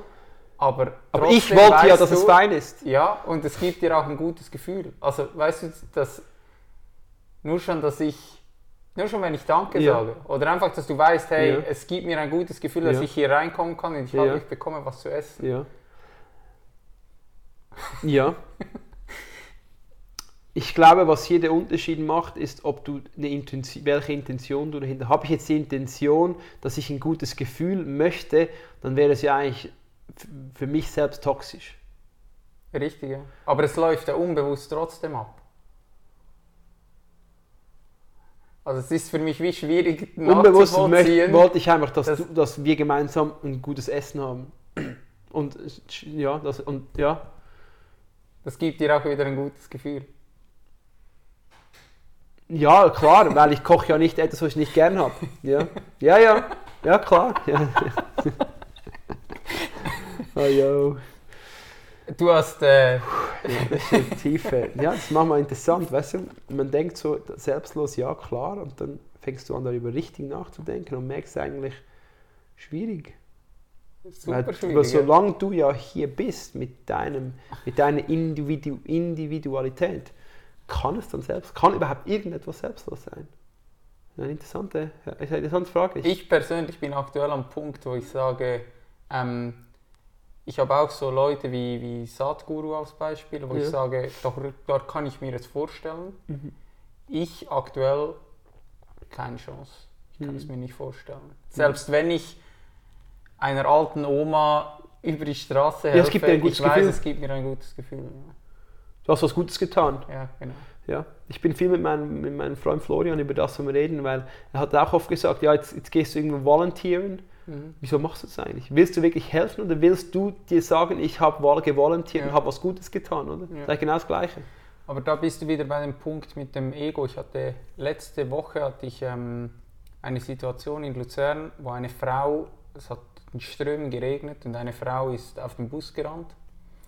Und ich bin mit Jasmin da gelaufen mit dem Schirm und ich habe gesehen, hey, die erreicht den Bus nicht, wenn ich nicht zurückrenne und ihr den Bus aufdrücke. Und grundsätzlich äh, habe ich zwei Mö also ich hätte mehrere Möglichkeiten, aber ich sage jetzt mal plakativ, ich kann zurückrennen, ihr den Bus aufdrücken oder ich kann ihr in den Weg stehen. Dass sie es nicht schafft und Ja. dass sie im Regen warten muss. Ja. In der Essenz ist es ja wieder Egal. eigentlich egal. Das ist Es ist egal. völlig egal. Ja. Aber wenn du diese innere Stimme ansprichst, ich weiß nicht wieso, klar bist du auch konditioniert, aber irgendwie habe ich das Gefühl, ich weiß nicht warum, aber es fühlt sich für mich richtig an, zurückzurennen und den Bus aufzudrücken. Und Ja. ich weiß nicht, ob es nur wegen dem guten Gefühl ist Nein. oder ob es einfach, es ist wie ein innerer Impuls, der das mir sagt, mit, Mitgefühl. Und Mitgefühl im Sinne von, du möchtest ja, dass vielleicht, dass der Mensch das erreicht, was er will. Und sie will jetzt den Bus erreichen. Und wenn du ihr helfen kannst, weil du siehst, sie schafft es nicht, hast du ihr einfach geholfen. Und Und es gibt aber beiden ein gutes Gefühl. Genau. Es gibt immer beiden ein gutes Gefühl. Und ich glaube, da sind wir da von dem, wo ich vorhin war. Vielleicht hast du einfach ein gutes Gefühl und hattest gar keine Intention dahinter. Und dann finde ich, das ist sehr natürlich. Wenn du aber das machst, damit du ein Ja. gutes Gefühl hast, dann sind wir wieder beim Leiden, weil dann musst du es machen, damit du dich Genau. gut fühlst. Und ich glaube, da ist dieser diese kleine, kleine Unterschied, wo, wo alles ausmacht. Aus welchem Punkt handelst du? Handelst du, weil du was für dich willst, oder handelst du einfach, weil du intuitiv, du sagst ja, intuitiv, ist ja meist die Intuitiv, ja. Sprache, die. Es die, ging auch so schnell. Ich Ja. konnte mir gar nicht überlegen. Hast du den Bus aufgehalten? Ich habe ihn aufgehalten. Nein, ich bin in den Weg gestanden. Das ist aber auch geil und sagst du so, vielleicht ist das die Message, vielleicht musst du vielleicht einfach ein bisschen warten und ein bisschen langsamer. Stell dich mal hier in den strömenden Regen und sei wieder mal im Moment. oh, geil. Yves, du hast ähm, Yoga angesprochen. Und Yoga ähm, spielt in deinem Leben ja eine sehr, sehr große Rolle. Und ich finde das immer lustig, weil bei uns in der westlichen Gesellschaft ist so Downward Facing Dog und irgendwelche Yoga Pants und irgendwelche komischen Verrenkungen, die mit Yoga in Verbindung gebracht werden. Und ich möchte eigentlich auch heute diese Folge dafür nutzen, auch das mal zu thematisieren, weil ich ehrlich gesagt auch durch das Buch von Sadhguru zum ersten Mal eigentlich mir bewusst wurde, hey, das ist nicht bloß ähm, ja, das, die, körperliche Ebene und du hast da so, so, so viel zu erzählen und ich weiß auch, es ist ein Riesenfass, das wir hier öffnen wir können da nicht ähm, Zwei Stunden. äh, zwei ja. Stunden darüber quatschen, aber dass du da mal so wie einen Einblick geben kannst, weil ich glaube, es steckt immer noch so krass, einfach auch in den Köpfen fest, wo du bei einigen, die hier Ja, zuhören, ja. einen Aha-Moment schaffen kannst? Also, ich sag's mal so. Alles ist Yoga. Das ist mal, das ist mal so eine Kernaussage. Alles. Alles. Weil Yoga bedeutet Einheit, eins sein, verbunden sein. Was Religion auch bedeutet. Das Wort Relig- Religio aus dem, aus dem, aus dem Altgriechischen schlussendlich bedeutet die, die gleiche, das gleiche wie Yoga. Einheit, Union, Verbundenheit, Einssein und und und. Ähm, wenn du jetzt Hatha Yoga ansprichst, oder? Wir müssen beim Yoga manchmal äh, eine Distinction machen, also eine Unterteilung machen. Hatha Yoga ist, ist, Körperübung. Die meisten Yoga-Studien bieten Hatha Yoga an, weil, weil wir halt in einem Zeitalter sind, wo der Körper eine absolute Dominanz hat. Also alles Materielle, alles Äußere, die Erscheinung ist stark, wir sind sehr extrinsisch äh, getrieben im- Moment. Deswegen ist auch dieses Movement, im, im, im, wo man Yoga auf das Körperliche bezieht, eher ziemlich groß. Und wenn man genau geht, Hatha Yoga ist nicht mal wirklich 100 Jahre alt. Die, die Praxis, wir heute praktizieren. Yoga war 1000 Jahre alt. Also wenn man da, habe ich es da irgendwo, oh, ich habe es nicht irgendwo, ah ne, da, wenn man das Buch hier nimmt, die Upanishaden zum Beispiel, das ist eines der ältesten ähm, literaturischen, philosophischen Schriften, die es, die es auf der Welt gibt. Das, man schätzt es, man kann es nicht genau einschätzen, aber man gewiss sagen bis zu 6.000, 7.000 Jahre alt, vielleicht sogar noch älter. Gewiss nicht alles, gewisse Abschnitte aus dem Buch. Und wenn man da hineingeht, sieht man eigentlich, dass die Philosophie, aus dem Yoga kommt, sehr, sehr alt ist. Das Hatha Yoga kam erst viel später und hat eigentlich den Aspekt genützt, weil wir halt, weil, weil die Yogis ja schlau sind und gemerkt, also die, die das über Jahrtausende weitergegeben haben, gemerkt haben, dass der, der Mensch halt immer mehr in, in, in diesem Materiellen sich bewegt, auch immer mehr den Körper braucht und somit ein Tool braucht, wie er durch die, die Welt, die unglaublich ablenkend ist, also unglaublich nach außen gerichtet ist. Ich meine, geh mal in eine Stadt, also versuch mal in eine Stadt zu meditieren, als Beispiel, und da die, die Autos fahren vorbei und da redet jemand und und und. Sehr ablenkend als Beispiel. Oder die ganzen Arbeitssachen und diese, die, der, der Job, der noch im Hinterkopf ist, die, noch die Familie zu Hause und die ganzen Freunde und dieses Fußball am Abend noch und das Squashen, was noch auch noch ist und und und. Und das Hatha Yoga hat eigentlich den Sinn, dass du durch die Körperbewegung, also durch die Übung, durch die Konzentration, die Atmung und die Körperbewegung mehr und mehr zur Ruhe findest. Weil versuch dich mal auf diese drei Dinge, die Bewegung, die Atmung und die Energie zu konzentrieren und dann versuch noch an deinen Squash zu denken. Das geht einfach nicht, weil dein Hirn ist nicht unbedingt äh, so multitaskingfähig, wie wir oft denken. Wenn du den Fokus auf etwas legst, dann beruhigt sich der andere Teil. Und deswegen hat das auch so einen großen Hype erzeugt, weil die Menschen einfach gecheckt haben, also gemerkt haben, intuitiv, ohne da wirklich zu wissen, was der Hintergrund ist, weil die wenigsten wissen, dass das eigentlich die, die aus diesem Grund das entstanden ist, das Hatha Yoga. Wissen nicht, dass durch diese Übung du zur Ruhe findest. Und deswegen gehen, gehen auch viele Leute, sagen Leute auch, hey, das hat mir richtig gut getan, jetzt bin ich wieder ruhig. Das hat eigentlich mit der Atmung zu tun und der Bewegung und dem Fluss der Energie in der Kombination. Yoga selbst für mich mittlerweile, ich mache nicht mehr so viel Hatha Yoga, weil ich einfach, ich, ich bin mittlerweile viel mehr in, in Thema Atmung und Meditation oder einfach in der reinen Philosophie drin, weil ich, weil es so interessant ist für mich einfach zu, ja, da hineinzugehen, was man von Jahrtausenden schon versucht hat zu fragen. Du hast mich vorher gefragt, was ist der Sinn des Lebens? Ich meine, dieses Buch geht eigentlich um den Sinn des Lebens, also beziehungsweise was ist der Sinn der Existenz oder was ist die Existenz überhaupt, oder? Und dann, wo, wo, was sind die einzelnen, ähm, einzelnen Facetten oder wieso hat der Mensch einen Geist und was macht der Mind und und und und, diese ganzen, ganzen äh, philosophischen Herangehensweisen, um eigentlich Antworten zu finden, warum wir eigentlich hier sind und warum wir tun, was wir tun. Und deswegen finde ich eigentlich Yoga so interessant, weil es bietet dir, es ist viel, viel größer. Ich würde sagen, Hatha Yoga ist ein Prozent von dem, was die Philosophie einem zu bieten hat. Es gibt da ganz verschiedene Richtungen und da hat es auch für jeden was dabei. Da gibt es verschiedene Stile, wie du, ähm, zum Beispiel viele Menschen, die, die, die äh, üben sich zum Beispiel oder die, die gehen in dieses Bhakti-Yoga hinein, das ist dieses Yoga der Hingabe. Das sieht man zum Beispiel, ähm, das ist zum Beispiel Kirtan, dieses Singen wo die Menschen mit sich miteinander treffen und dann einfach singen. Sie singen zwei Stunden, eineinhalb Stunden lang diese wunderschönen Mantras, um einfach diesen, diese Energie freien Lauf zu lassen. Und gibt es Menschen, die gehen ins Hatha-Yoga, um diese Energie freien Lauf zu lassen. Und gibt es Menschen, die, die können einfach hinsetzen und ein Buch lesen wie die Upanishaden und dann lesen sie über, ah, der,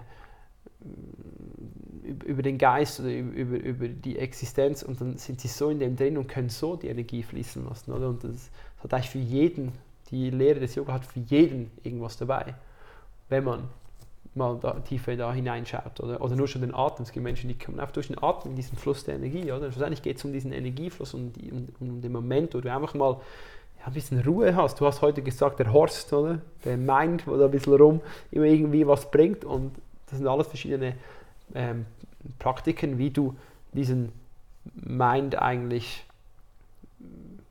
vielleicht ein bisschen runterschrauben kannst, beziehungsweise ihn auch siehst und auch weißt, dass du eigentlich das nicht bist.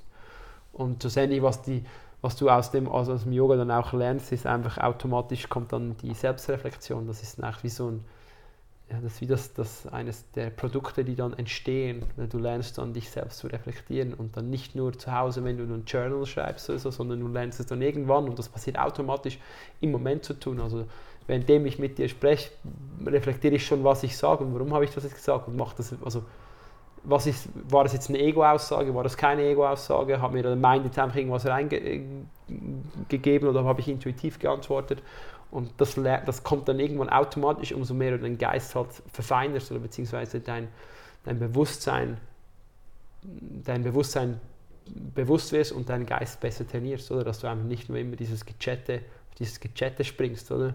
Monkey Mind, wie viele sagen, oder? Ja, so würde ich jetzt mal so grob Yoga definieren. Du hast gesagt, Yoga im San Sanskrit heißt Einheit. Wie oder ist es überhaupt möglich, mit Yoga eine Erfahrung der Einheit zu machen? Ja, weil Yoga ist alles. Also kannst du mit allem, du kannst diese Erfahrung haben, wenn du da unten am See sitzt und einfach da rausschaust und jetzt merkst du, hey shit, boah, eigentlich geht alles nur, weil alles miteinander verbunden ist. Das musst, du, musst gar, du musst nichts tun. Das ist das meiste Problem. Wenn du versuchst, was zu tun, um dieses Einheitsgefühl zu haben, dann wirst du es nicht finden. Wenn jetzt jemand das hört und sagt, hey, ähm, das klingt super, wo soll ich da anfangen? Was würdest du sagen? Ja, ich glaube, ich würde jeder Person was also anderes sagen, wenn ich jetzt die Person persönlich äh, mich das fragen würde, weil ich ja dann nicht so genau weiß, woher die Person kommt oder was die Person macht, oder? Weil es gibt ja eben, wie ich vorher gesagt habe, für jeden gibt es einen anderen Aspekt, wie man zum Beispiel in so ein Thema hineingeht. Aber wenn man jetzt aufs Thema Yoga geht, für viele Menschen ist zum Beispiel ähm, die Autobiografie eines Yogis so ein Einstieg ins Yoga. Also zum Beispiel auch ähm, aber der eine äh, von den Beatles hatte dieses Buch zum Beispiel immer dabei und hat das Buch allen Leuten geschenkt. Ähm, Steve Jobs äh, hat auf das Buch geschwört vom Yogananda. Ähm, Mark Zuckerberg ebenfalls, er war auch beim Bhagwan in Indien. Und ähm, für viele ist, ist das ein interessantes Buch, weil es halt einfach alle deine Konzepte ins Schaukeln bringen wird. Mhm. Weil da stehen Sachen drin, die du wahrscheinlich denkst, das kann nicht sein. Und das finde ich so interessant bei dem Buch, weil es dich einfach ins Bewegen bringt und dich zum Nachdenken äh, anregen wird. Ob du dann alles glauben willst, was da drin steht, das musst du auch nicht. Das, das, das, ist eine andere Geschichte. Aber für viele, die über Lesen zum Beispiel gehen, ist das ähm, was, was sehr interess äh, interessanten Weg. Und für Menschen, die Zeit nehmen, sich Zeit nehmen können, würde ich sagen, um einfach mal so ein Thema hineinzugehen und einfach mal allgemein ein bisschen zu sich zu finden. Geh einfach mal zwei, drei Wochen irgendwo hin alleine und lass alles stehen und liegen und geh irgendwo hin, wo du noch nie warst und mach da einfach mal nichts. Also miete dir ein Airbnb oder ein geiles Bungalow am Meer und versuch einfach mal zu sein, ohne dass du ständig, also außer die, die offensichtlichen Sachen wie Essen und Trinken und so, aber dass du einfach mal diese Stimulus ein bisschen wegtust und einfach mal versucht zu bleiben und dich halt mal mit dir auseinandersetzen, mal dich hinsetzt am Morgen, du musst nicht meditieren, du kannst einfach ans Meer schauen oder die Berge anschauen und so, hey, frag, und frag dich einfach so, hey, was, was will ich eigentlich? Oder? Mhm. Ich glaube, es gibt da kein Rezept. Weil es muss ja nicht Yoga sein. Schlussendlich, wenn ich sage, alles ist Yoga und Yoga ist alles, kannst du auch über das Thema Buddhismus da hineingehen. Du kannst auch über das, ähm, was haben wir da drüben noch so? du kannst auch über das Thema. Über das äh, Skateboard. Ja, zum Beispiel. Oder auch, wenn wir jetzt in die Philosophie reingehen, über andere Themen, also nicht die östliche Philosophie sein. Es kann auch. Ähm, zum Beispiel habe ich da ein interessantes Buch über die keltischen Weisheiten. Schlussendlich sprechen die Kelten über das Gleiche, was da drin war.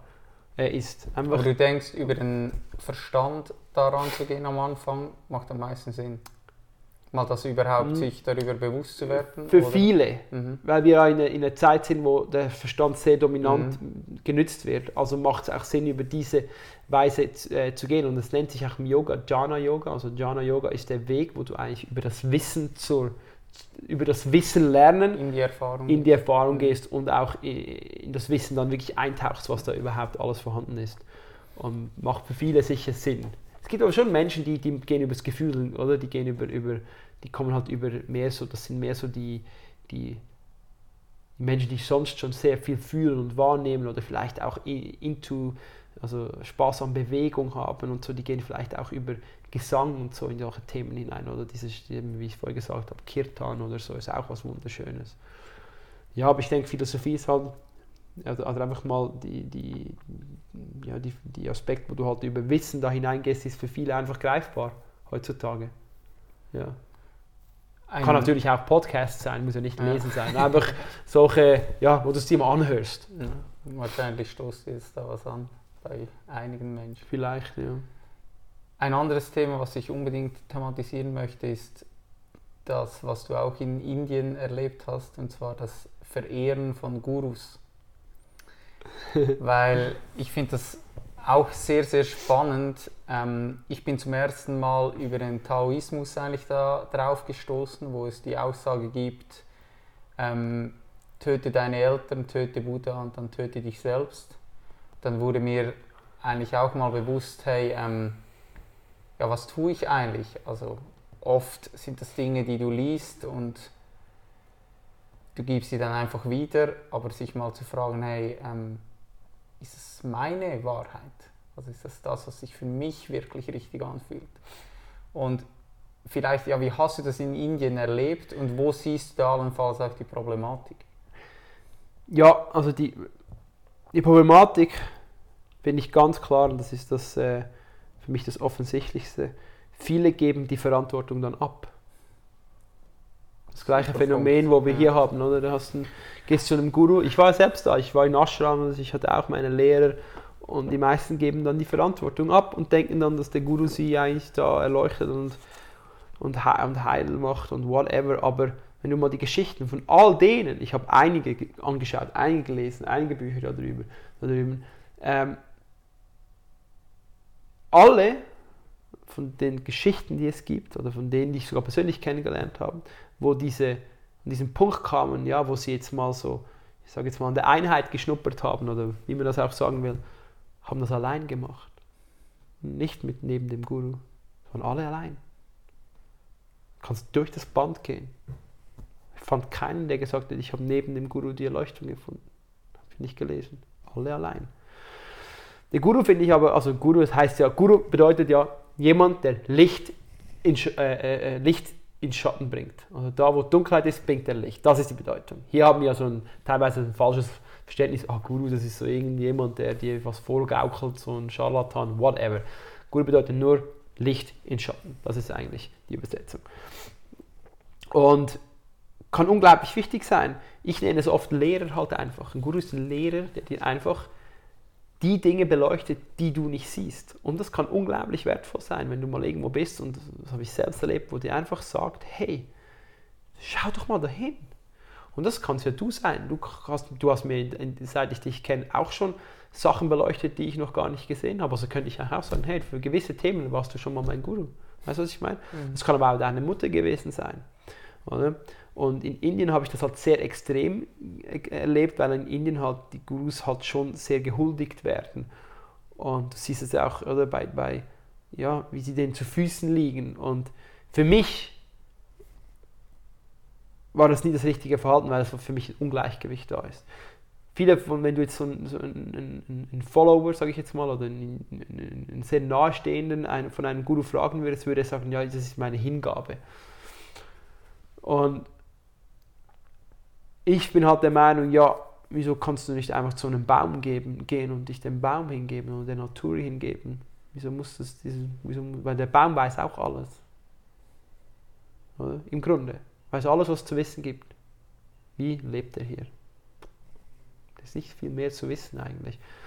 Und in Indien fand ich das halt sehr interessant, wie man halt, wie sich auch in diesen Ashrams teilweise wirklich Intrigen gebildet haben und teilweise auch riesige Ego-Geschichten. Habe ich selbst erlebt. Ich hatte selbst so ein Ego dort manchmal. Oder? Wo du einfach merkst, das ist auch ein Ego-Kampf dort auch, weil wenn du um so einen Guru herum bist, er bringt ja Licht in Schatten. Also er bringt Licht dahin, an die Punkte, die an denen du vielleicht arbeitest. Und deswegen wachsen die Dinge auch in diesen Ashrams teilweise. Habe ich so erlebt. Also teilweise sind diese Ego-Geschichten, wo es ja bei jedem, also bei vielen Menschen eher große Themen sein könnten oder sind, werden da unglaublich stark getriggert und die kommen dann auch ans Licht, oder?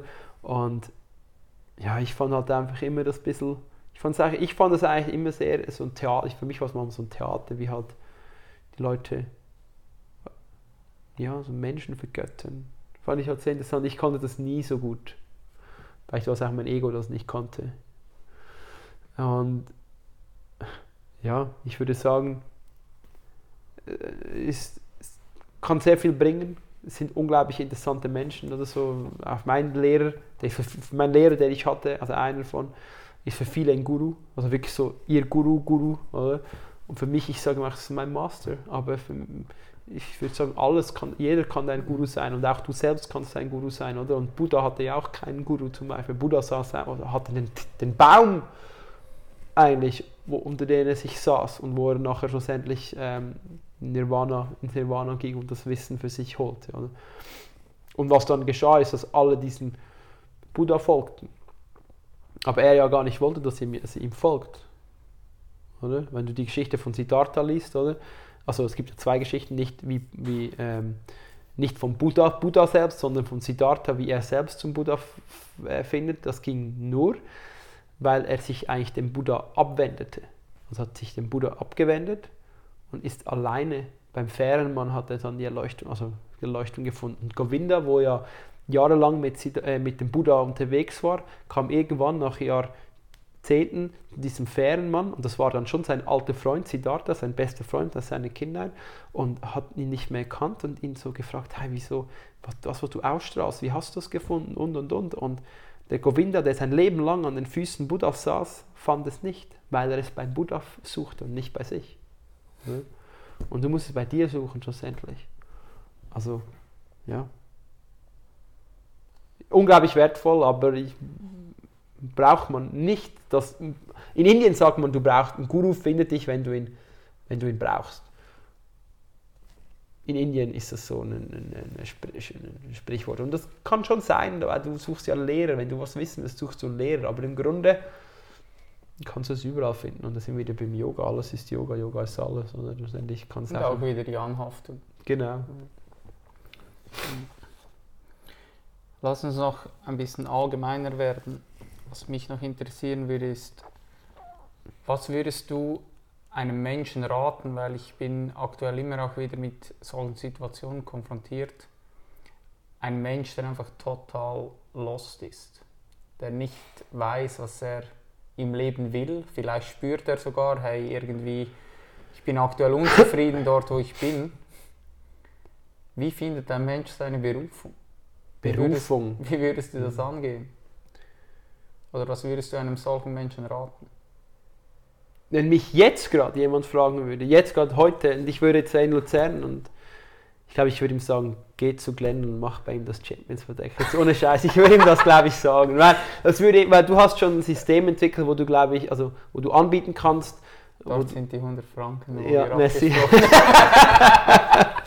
Nein, es ist keine Werbung, aber ich glaube das, oder sowas, oder? Weil, wenn, wenn jetzt hier wäre in Luzern, oder? Wenn ich jetzt aber merke, der Mensch ist voll in, würde sich voll für Thema Yoga interessieren, dann würde ich ihm vielleicht helfen und sagen, hey, wieso fliegst du manchmal nicht mal irgendwo hin, ähm, und machst mal ein zweiwöchiges Yoga-Retreat und gehst mal irgendwo hin, wo die Themen angeschaut werden.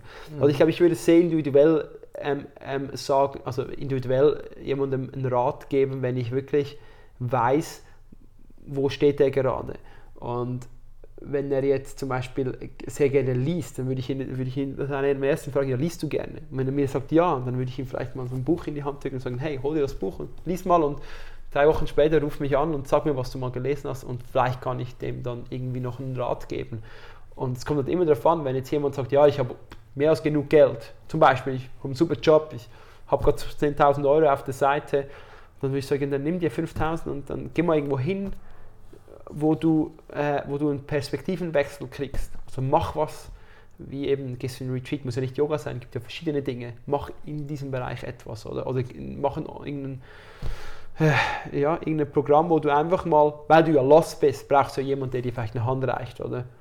Dass du durch irgendwelche ähm, Ressourcen, von, von, äußeren Ressourcen halt irgendwo wieder Motivation findest oder auf einen Weg findest, was es denn sonst noch so gibt, oder? Und da kommt dann selbst, oder? Wenn, äh, kommt dann automatisch, wenn du sag, jetzt gehst du in ein Yoga-Camp oder du würdest jetzt würde jemand zu dir kommen, in das Champions-Projekt zum Beispiel, ähm, dann hilfst du den Menschen ja ein bisschen auf die Intuition zu, zu hören. Macht man auch im Yoga zum Beispiel. Und das ist ja die, die, die Sprache, die er zu lernen, lernen muss zu verstehen, oder? Und ich würde ihm einfach alles raten, was, was ihm hilft, diese ähm, Stimme zu hören. Ja, und wenn jetzt jemand zu mir kommt und sagt, er ist lost, weil er Krebs hat, ja, dann würde ich ihn vielleicht nicht zu dir schicken jetzt gerade, dann würde ich ihn vielleicht woanders hinschicken und sagen, hey, ruf doch mal da an und mach das und das und das, weil dich, du, sowas, was du machst, wäre dann dritter Schritt, vierter Schritt, aber nicht erster Schritt. Oder? Darum ist es schon sehr individuell. Aber ja, ganz klar würde ich mal hinschauen, einfach hinschauen und die Zeit nehmen, Zeit einräumen, also reduzieren. Ich glaube, wenn, wenn mir jemand sagt, hey, ich weiß nicht, was ich will, und dann würde ich ihn fragen, ja, wie viel arbeitest du? Und er sagt mir 100 Prozent, dann sage ich ihm, geh runter. Ich meine, du hast ja gar keine Zeit, um dich fragen, was will ich überhaupt? Weil da reicht einfach Samstag, Sonntag nicht, nicht, weil die zwei Tage sind voll mit Freunden, Familien, Freundin oder Partner oder Partnerin, whatever. Ja, und vor allem auch der ähm, extreme Need heutzutage, die Freizeit aktiv zu gestalten. Also dieser enorme Leistungsdruck in der Freizeit, weil du musst ja was Etwas machen. Tun, ja. kann, du kannst, heute schau mal daraus, schönstes Wetter, wir sitzen da drin und tun, wir sprechen ein bisschen in der Kamera hinein. Ein anderer würde denken, oh, ich muss auf den Berg, ich muss wandern, ich muss raus, ich muss in die Natur, weil die Natur tut ja gut. Aber ich würde vielleicht viel besser sein, wenn du auch mal zu Hause bist. Oder? Solche Dinge würde ich, ich glaube, es ist jetzt eben wie gesagt sehr, sehr individuell. Genial beantwortet, super. Wann hast du das letzte Mal bemerkt, dass sich deine Meinung zu einem Thema richtig verändert hat? Oh, sehr oft. Immer wieder. Immer wieder verändert sich das. Weil, also, weil ich lerne ja auch immer dazu und oft auch aus eigenen Erfahrungen und so wird, geschieht mir das oft, weil ich weiß ja nicht die absolute Wahrheit. Alles, was ich weiß, sind nur relative Wahrheiten, weil die absolute Wahrheit wenn du sie wissen könntest, möchtest du sie wissen?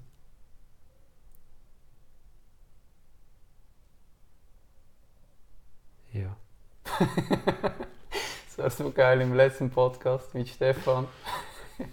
hat er einfach hat er die Frage, habe ich ihn auch dasselbe gefragt. Dann hat er es falsch verstanden und er hat gemeint, ich hätte gesagt, ich hätte die Wahrheit, ob er sie wissen möchte. Ja. Und er sagt so, ja, bitte sag sie mir. Und ich so, ja, ich habe sie nicht. so geil. Aber ich glaube, das wäre nicht, es geht nicht, weil ich glaube, die absolute Wahrheit zu wissen, ist in dieser Manifestation nicht möglich. Und sie geht ja über den Verstand hinaus wahrscheinlich. Genau. Ja. Und ich glaube, das ist auch der Sinn von dieser ganzen Existenz. Das, das Absolute ist schlussendlich wieder alles. Und ich habe sie hier so wunderschön, also in einem Buch, äh, auch in, in den, in den äh, Isha Upanishads, wunderschön geschrieben, eben, ähm, das, eigentlich, das Absolute ist immer voll, es ist immer leer. Alles, was kommt, kommt aus dieser Fülle und diese Fülle ist niemals leer, obwohl sie ständig gibt. Ja. Ist so, ja. Kann man nicht greifen mit dem Verstand, weißt du? Ich kann noch so schönes Zitat, aber es ist Klar, ja. vorbei, oder? Was war aber die Frage eigentlich? Die Ursprungsfrage. Wann du zum letzten Mal Ah, deine ja. Meinung, Meinung geändert hast. ja, Meinung geändert hast. Meinung, ja, also Meinung, Meinung. Das ist interessant, Meinung. Also du meinst jetzt nicht, wann ich. So als Beispiel. Ja, gib mir schon ein ähm, Beispiel. Ich habe das Gefühl gehabt, ich muss kiloweise Fleisch essen, um Muskeln aufzubauen. Ah, Ich habe das auch äh, gepredigt und den Leuten weitergegeben Ernährungspläne damals geschrieben.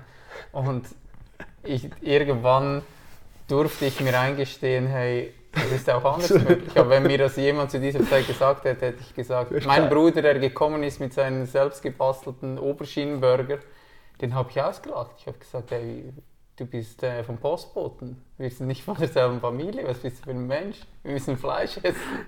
so Und ich habe da meine, meine Steaks auf den Grill geknallt und dann sich einzugestehen, hey, äh, ja, da lag ich zum heutigen Zeitpunkt, vielleicht ändert sich das Ja, ja wieder, ja, zum ja. heutigen Zeitpunkt äh, habe ich mich da nach meinem neuesten Wissensstand äh, relativ krass geirrt. Hey, ganz ehrlich, mir passiert das oft immer wieder, dass ich meine Meinungen ändere, auch über Dinge, die ich mache. Zum Beispiel Leben, das habe ich, haben wir auch schon besprochen. Zum Beispiel habe ich das Gefühl, ja, jetzt mache ich, gehe ich da und dahin zum Beispiel und dann vier Wochen später habe ich ein anderes Gefühl und sage, na, weißt du was, ich gehe doch da und dahin. Und somit eine- ändere ich meine Meinung so oft, aber für mich wie, Ja, ist für mich auch völlig egal. Ich bin völlig okay, meine Meinung zu ändern. Ich habe auch kein Problem damit, meine Meinung zu ändern, weil ich, also Meinungen bilden sich ja oft entweder auf Wissen, wo du dir aneignest und dann glaubst, oder auf der Gefühls- oder emotionalen Ebene, weil du intuitiv halt jetzt fühlst, nein, das, die, das ist irgendwie nicht mehr genau das, was ich jetzt eigentlich gerade will oder was ich jetzt gerade fühle. Also änderst du deine Sichtweise und machst etwas Neues, oder? Das ist genau das Gleiche. Ich habe es schon ein paar Mal erlebt, bin nach Luzern gefahren, war irgendwie schon in Mecken und habe ich so gemerkt, ich will eigentlich gar nicht Luzern, ich fahre eigentlich nur, weil es schon eine Gewohnheit ist, mit dem Skateboard dann am Abend da reinzufahren. Aber eigentlich ich, will ich lieber einfach nur auf dem Sofa chillen, bin ich umgekehrt und habe meine Ein- und Gern und bin wieder nach Hause. Weißt du, so, das geschieht mir oft, solche Sachen. Oder? Und haben wir heute schon kurz äh, vorher darüber gesprochen, Menschen um mich herum, die verstehen das nicht, die denken, die, die, die kommen- da oft gar nicht mit und denken dann, ja der, der ändert seine Meinung ja ständig und die ganze Zeit und heute macht er das und morgen schreibt er ein Buch und dann macht er, plötzlich macht er noch, noch einen Podcast, wo er immer gesagt hat, will er nicht machen und dann plötzlich sitzt er auf einem Motorrad und reist irgendwo durch, ich weiß nicht, Afrika oder so und der weiß eigentlich gar nicht, was er will. Das höre ich dann oft, du weißt ja gar nicht, was du willst. Aber ich würde eher sagen, ich bin unglaublich flexibel und kann mir auch eingestehen, wenn ich was plötzlich nicht mehr will. Dann mache ich das nicht mehr. Meine, äh, am Ende steht niemand wahrscheinlich, zu für 99,9% in meinen Augen wahrscheinlich niemand da oben oder irgendwo, wenn ich gehe und sagt, hast jetzt gut gemacht, mein Sohn. Oder? Sagt ja niemand. Also ist doch scheißegal, was ich tue, solange ich so meine, äh, meine Werte äh, die mir wichtig sind, irgendwo da mit einhalte, dann kann ich ja machen und tun, was ich will. Ich kann meine Meinung so oft ändern, wie ich will. Es geht eigentlich niemand was an. Ganz ehrlich, Super es geht niemand was an. Letzten vier Fragen. Ja. Was braucht die Menschheit aktuell am meisten?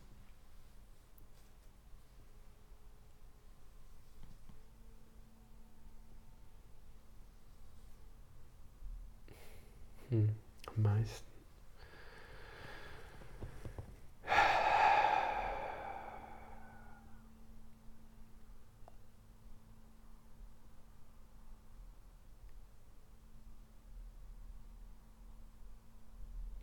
Verständnis. Verständnis und Akzeptanz. Damit, wir, damit sich diese extremen Seiten nicht mehr so extrem bekämpfen müssen. Ich das finde ich, was wäre unglaublich wichtig. Und dann könnte man sich wirklich auch mal in der Mitte finden, oder? Und gemeinsam einen Weg geben, oder? Das fände ich wäre sehr wichtig. Ich meine, klar, ich könnte jetzt sagen Liebe, aber ja, ist klar.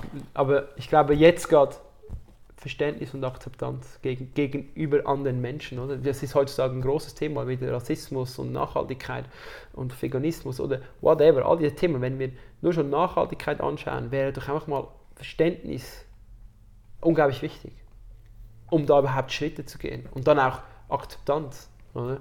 Spannend, was du sagst. Ich habe dir erzählt, gestern hatte ich äh, einen Vortrag an einer ähm, Schule Ja.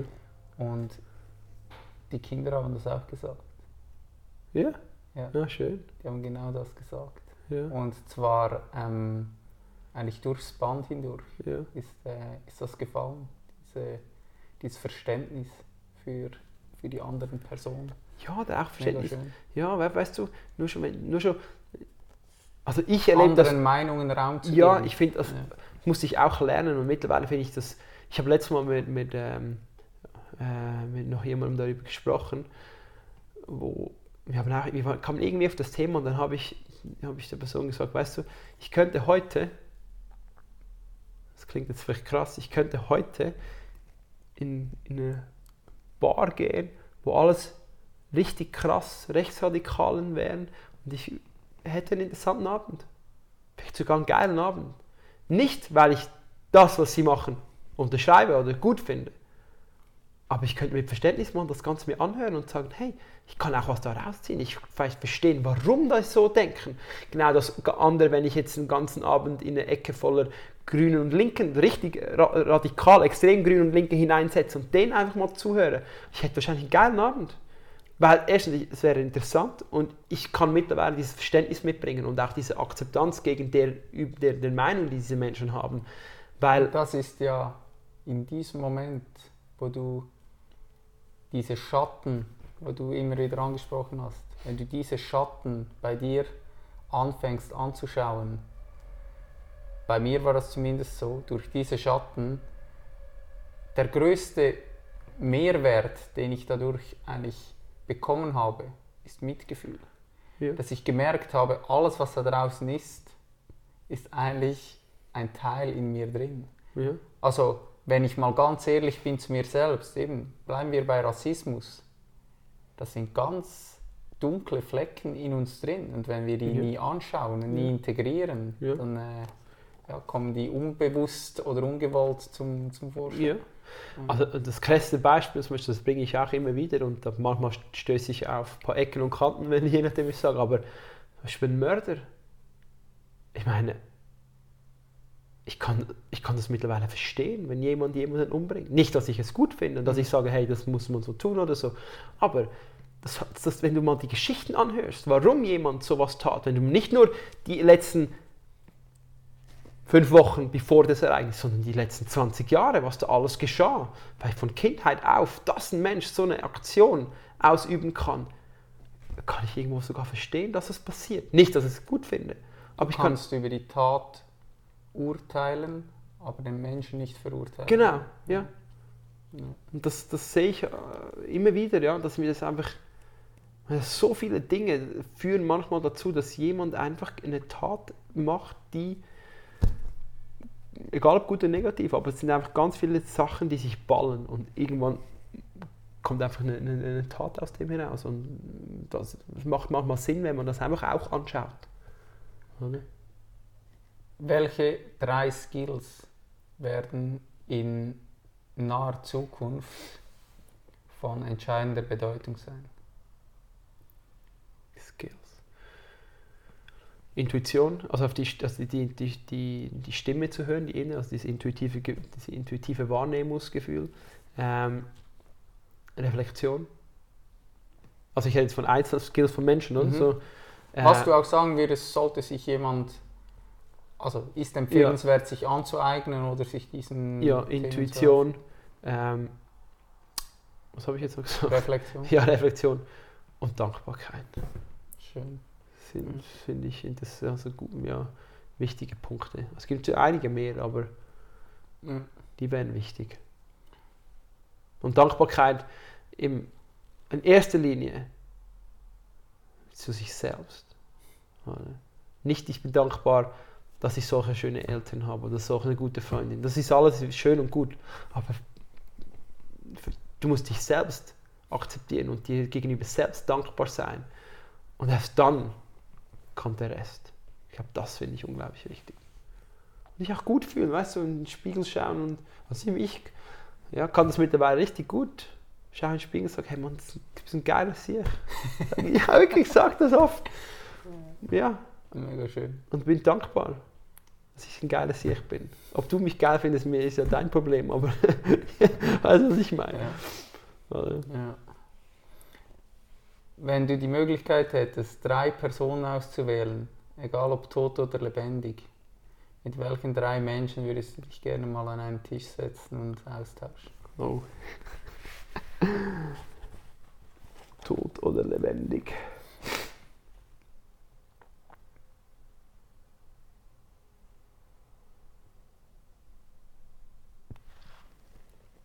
Eine geile Frage. Tot oder lebendig?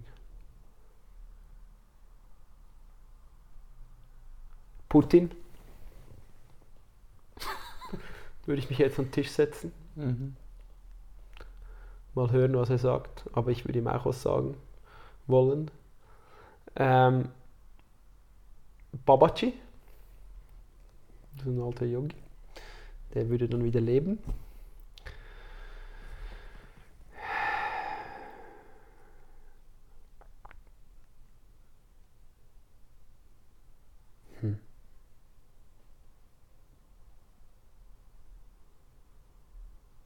geile Frage, Glenn.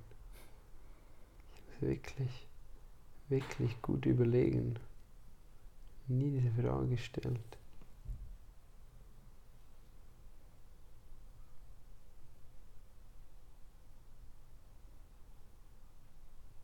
Hm. Gehst die Bücher durch? Ja, ich überlege jetzt ganz schnell, ja. aber es ist eigentlich nicht richtig. Gut, es gibt ja nicht richtig oder falsch. Hey, es ist gerade mega interessant.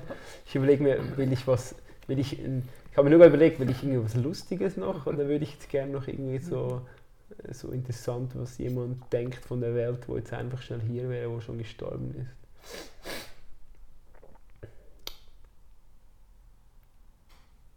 Ich würde wahrscheinlich noch einen Dalai Lama dazu nehmen. Das wäre eine coole Runde. Ja, voll. Und du? Wow. ich habe immer gesagt, ich würde mal gerne mit Satguru am Tisch sitzen, einfach weil ich glaube, es ist super lustig auch. Ähm, dann würde ich wahrscheinlich Cristiano Ronaldo dazu holen, weil ich einfach äh, ja, mal wissen möchte, was bei ihm so abgeht, dass er so besessen und getrieben ist. Und vielleicht Michael Jackson. Irgendwie so. Why not? Ja, eine geile Runde, oder? Das ist sicher interessant. Aber Weil der Sadhguru sicher den Cristiano noch geil findet und den Michael Jackson, oder? Genau. Letzte Frage, Yves. Ja. Die stelle ich allen Gästen hier auf dem Podcast. Stell dir vor, du kommst morgen an die Macht und alle Lebewesen auf der Welt sind bereit, dir zu folgen. Was wäre das Erste, was du verändern würdest?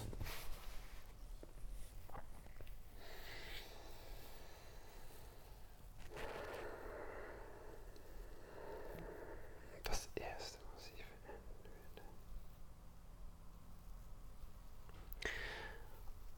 würde. Da für mich die Zukunft der Menschheit in der schlussendlich in gewisser Weise in der Welt, die wir heute leben, lebt sie ja irgendwo in der Bildung. Also die Kinder gehen irgendwie ab irgendwo einmal in die Schule und lernen dann irgendwie neun Jahre, wie sie sich behaven müssen, also wie sie in der Welt umgehen müssen. Ich würde das ganze Schulsystem komplett über Bord werfen und würde alles anders machen. Das wäre, glaube ich, einer meiner ersten Schritte, weil da kann ich am meisten bewegen. Was gäbe es da für Fächer? Es gibt sicher einige von denen, die jetzt schon da sind, weil die sind ja irgendwo wichtig, weißt mhm. du, eine gewisse Art von, die Sprache ist wichtig und Artikulation und auch Mathematik zu einem gewissen Punkt, aber nicht, dass man da irgendwo acht Stunden pro Woche irgendwelche Algebra-Sachen ausrechnen muss. Ich glaube, das ist nicht unbedingt das Relevanteste. Das macht man dann, wenn man spezifisch was studieren würde in dem Bereich äh, Ingenieur, also Engineering mhm. oder so, dann würde man das eh lernen, oder? Aber zum Beispiel ganz ein großer Punkt wäre für mich zu, eben dieses Thema, ich weiß nicht, wie ich es nennen würde, aber dieses Thema Emotionen, Gefühle, einfach diesen, die, dass man dem lernt, Ausdruck zu geben. Oder? Das fände ich unglaublich ein, ein wichtiges Punkt.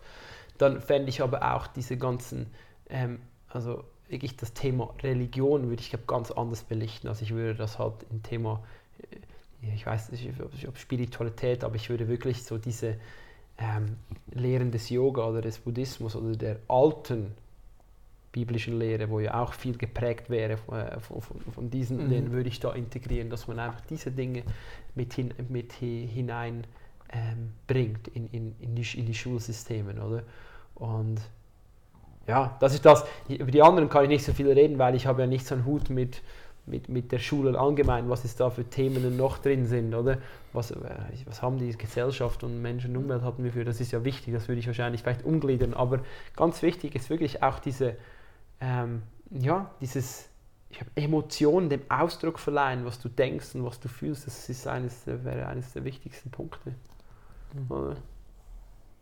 Ja, müsste ich jetzt aber ein Konzept entwickeln, wenn ich dir noch mehr dazu erzählen soll. Schön. Ja. Ähm, schnell Frage zum Schluss. Ja. Was soll ich verlinken von dir? Was soll ich da alles in die Shownotes packen für die Leute. Deine Homepage sicher? Ja, was du willst. Du weißt doch selbst, was du Social Media. Kannst du, wenn du willst. Ja. Ja, ja. Dein Buch? Darfst du auch. Ja, das ist meine Webseite. Die, wenn die, der, der interessiert, interessiert, kann da hingehen und wer mir schreiben will, der darf mir schreiben. Voll. Ich habe keine ja. Ahnung, wie lange wir gequatscht haben, aber es ist wahrscheinlich eine, eine längere Folge. Ja, wahrscheinlich. Eineinhalb Stunden wahrscheinlich schon. Oder? Steht ja da. Eineinhalb Stunden. Ja. Yves, ich möchte dir wirklich aus tiefstem Herzen danken. Ja, ich danke für deine dir. Zeit und ich habe das Intro schon ein, schon ein bisschen vorgeschrieben. Ich habe da, ich habe da auch gesagt, du bist mittlerweile wirklich mein bester Freund. Ähm,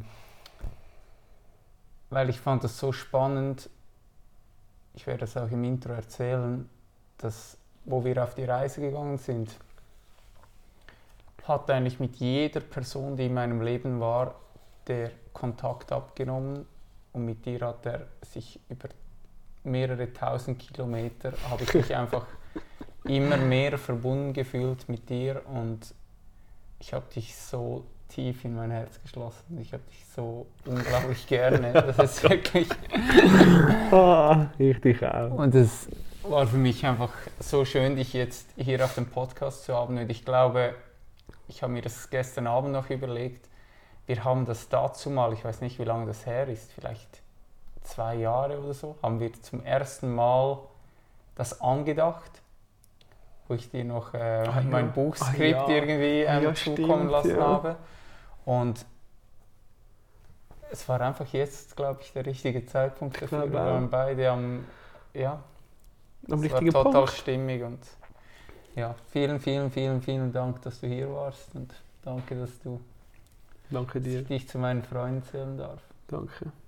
Halt, warte noch ganz kurz, bevor du hier gleich weg bist. Ich habe eine Bitte an dich. Schenke mir 10 Sekunden deiner kostbaren Zeit und bewerte den Podcast mit 5 Sternen egal auf welcher Plattform du ihn gerade anhörst. Damit hilfst du mir, noch mehr Menschen mit diesen inspirierenden Gesprächen und Episoden zu erreichen. Vielen herzlichen Dank. Thank you for your precious time, champ. I hope you found this episode valuable and you'll come back for the next one. Don't forget, where your focus goes, your energy flows. Be thankful. Take responsibility for yourself. Breathe. Dream big. Save the planet. Greatness is upon you. I believe in you. Peace out.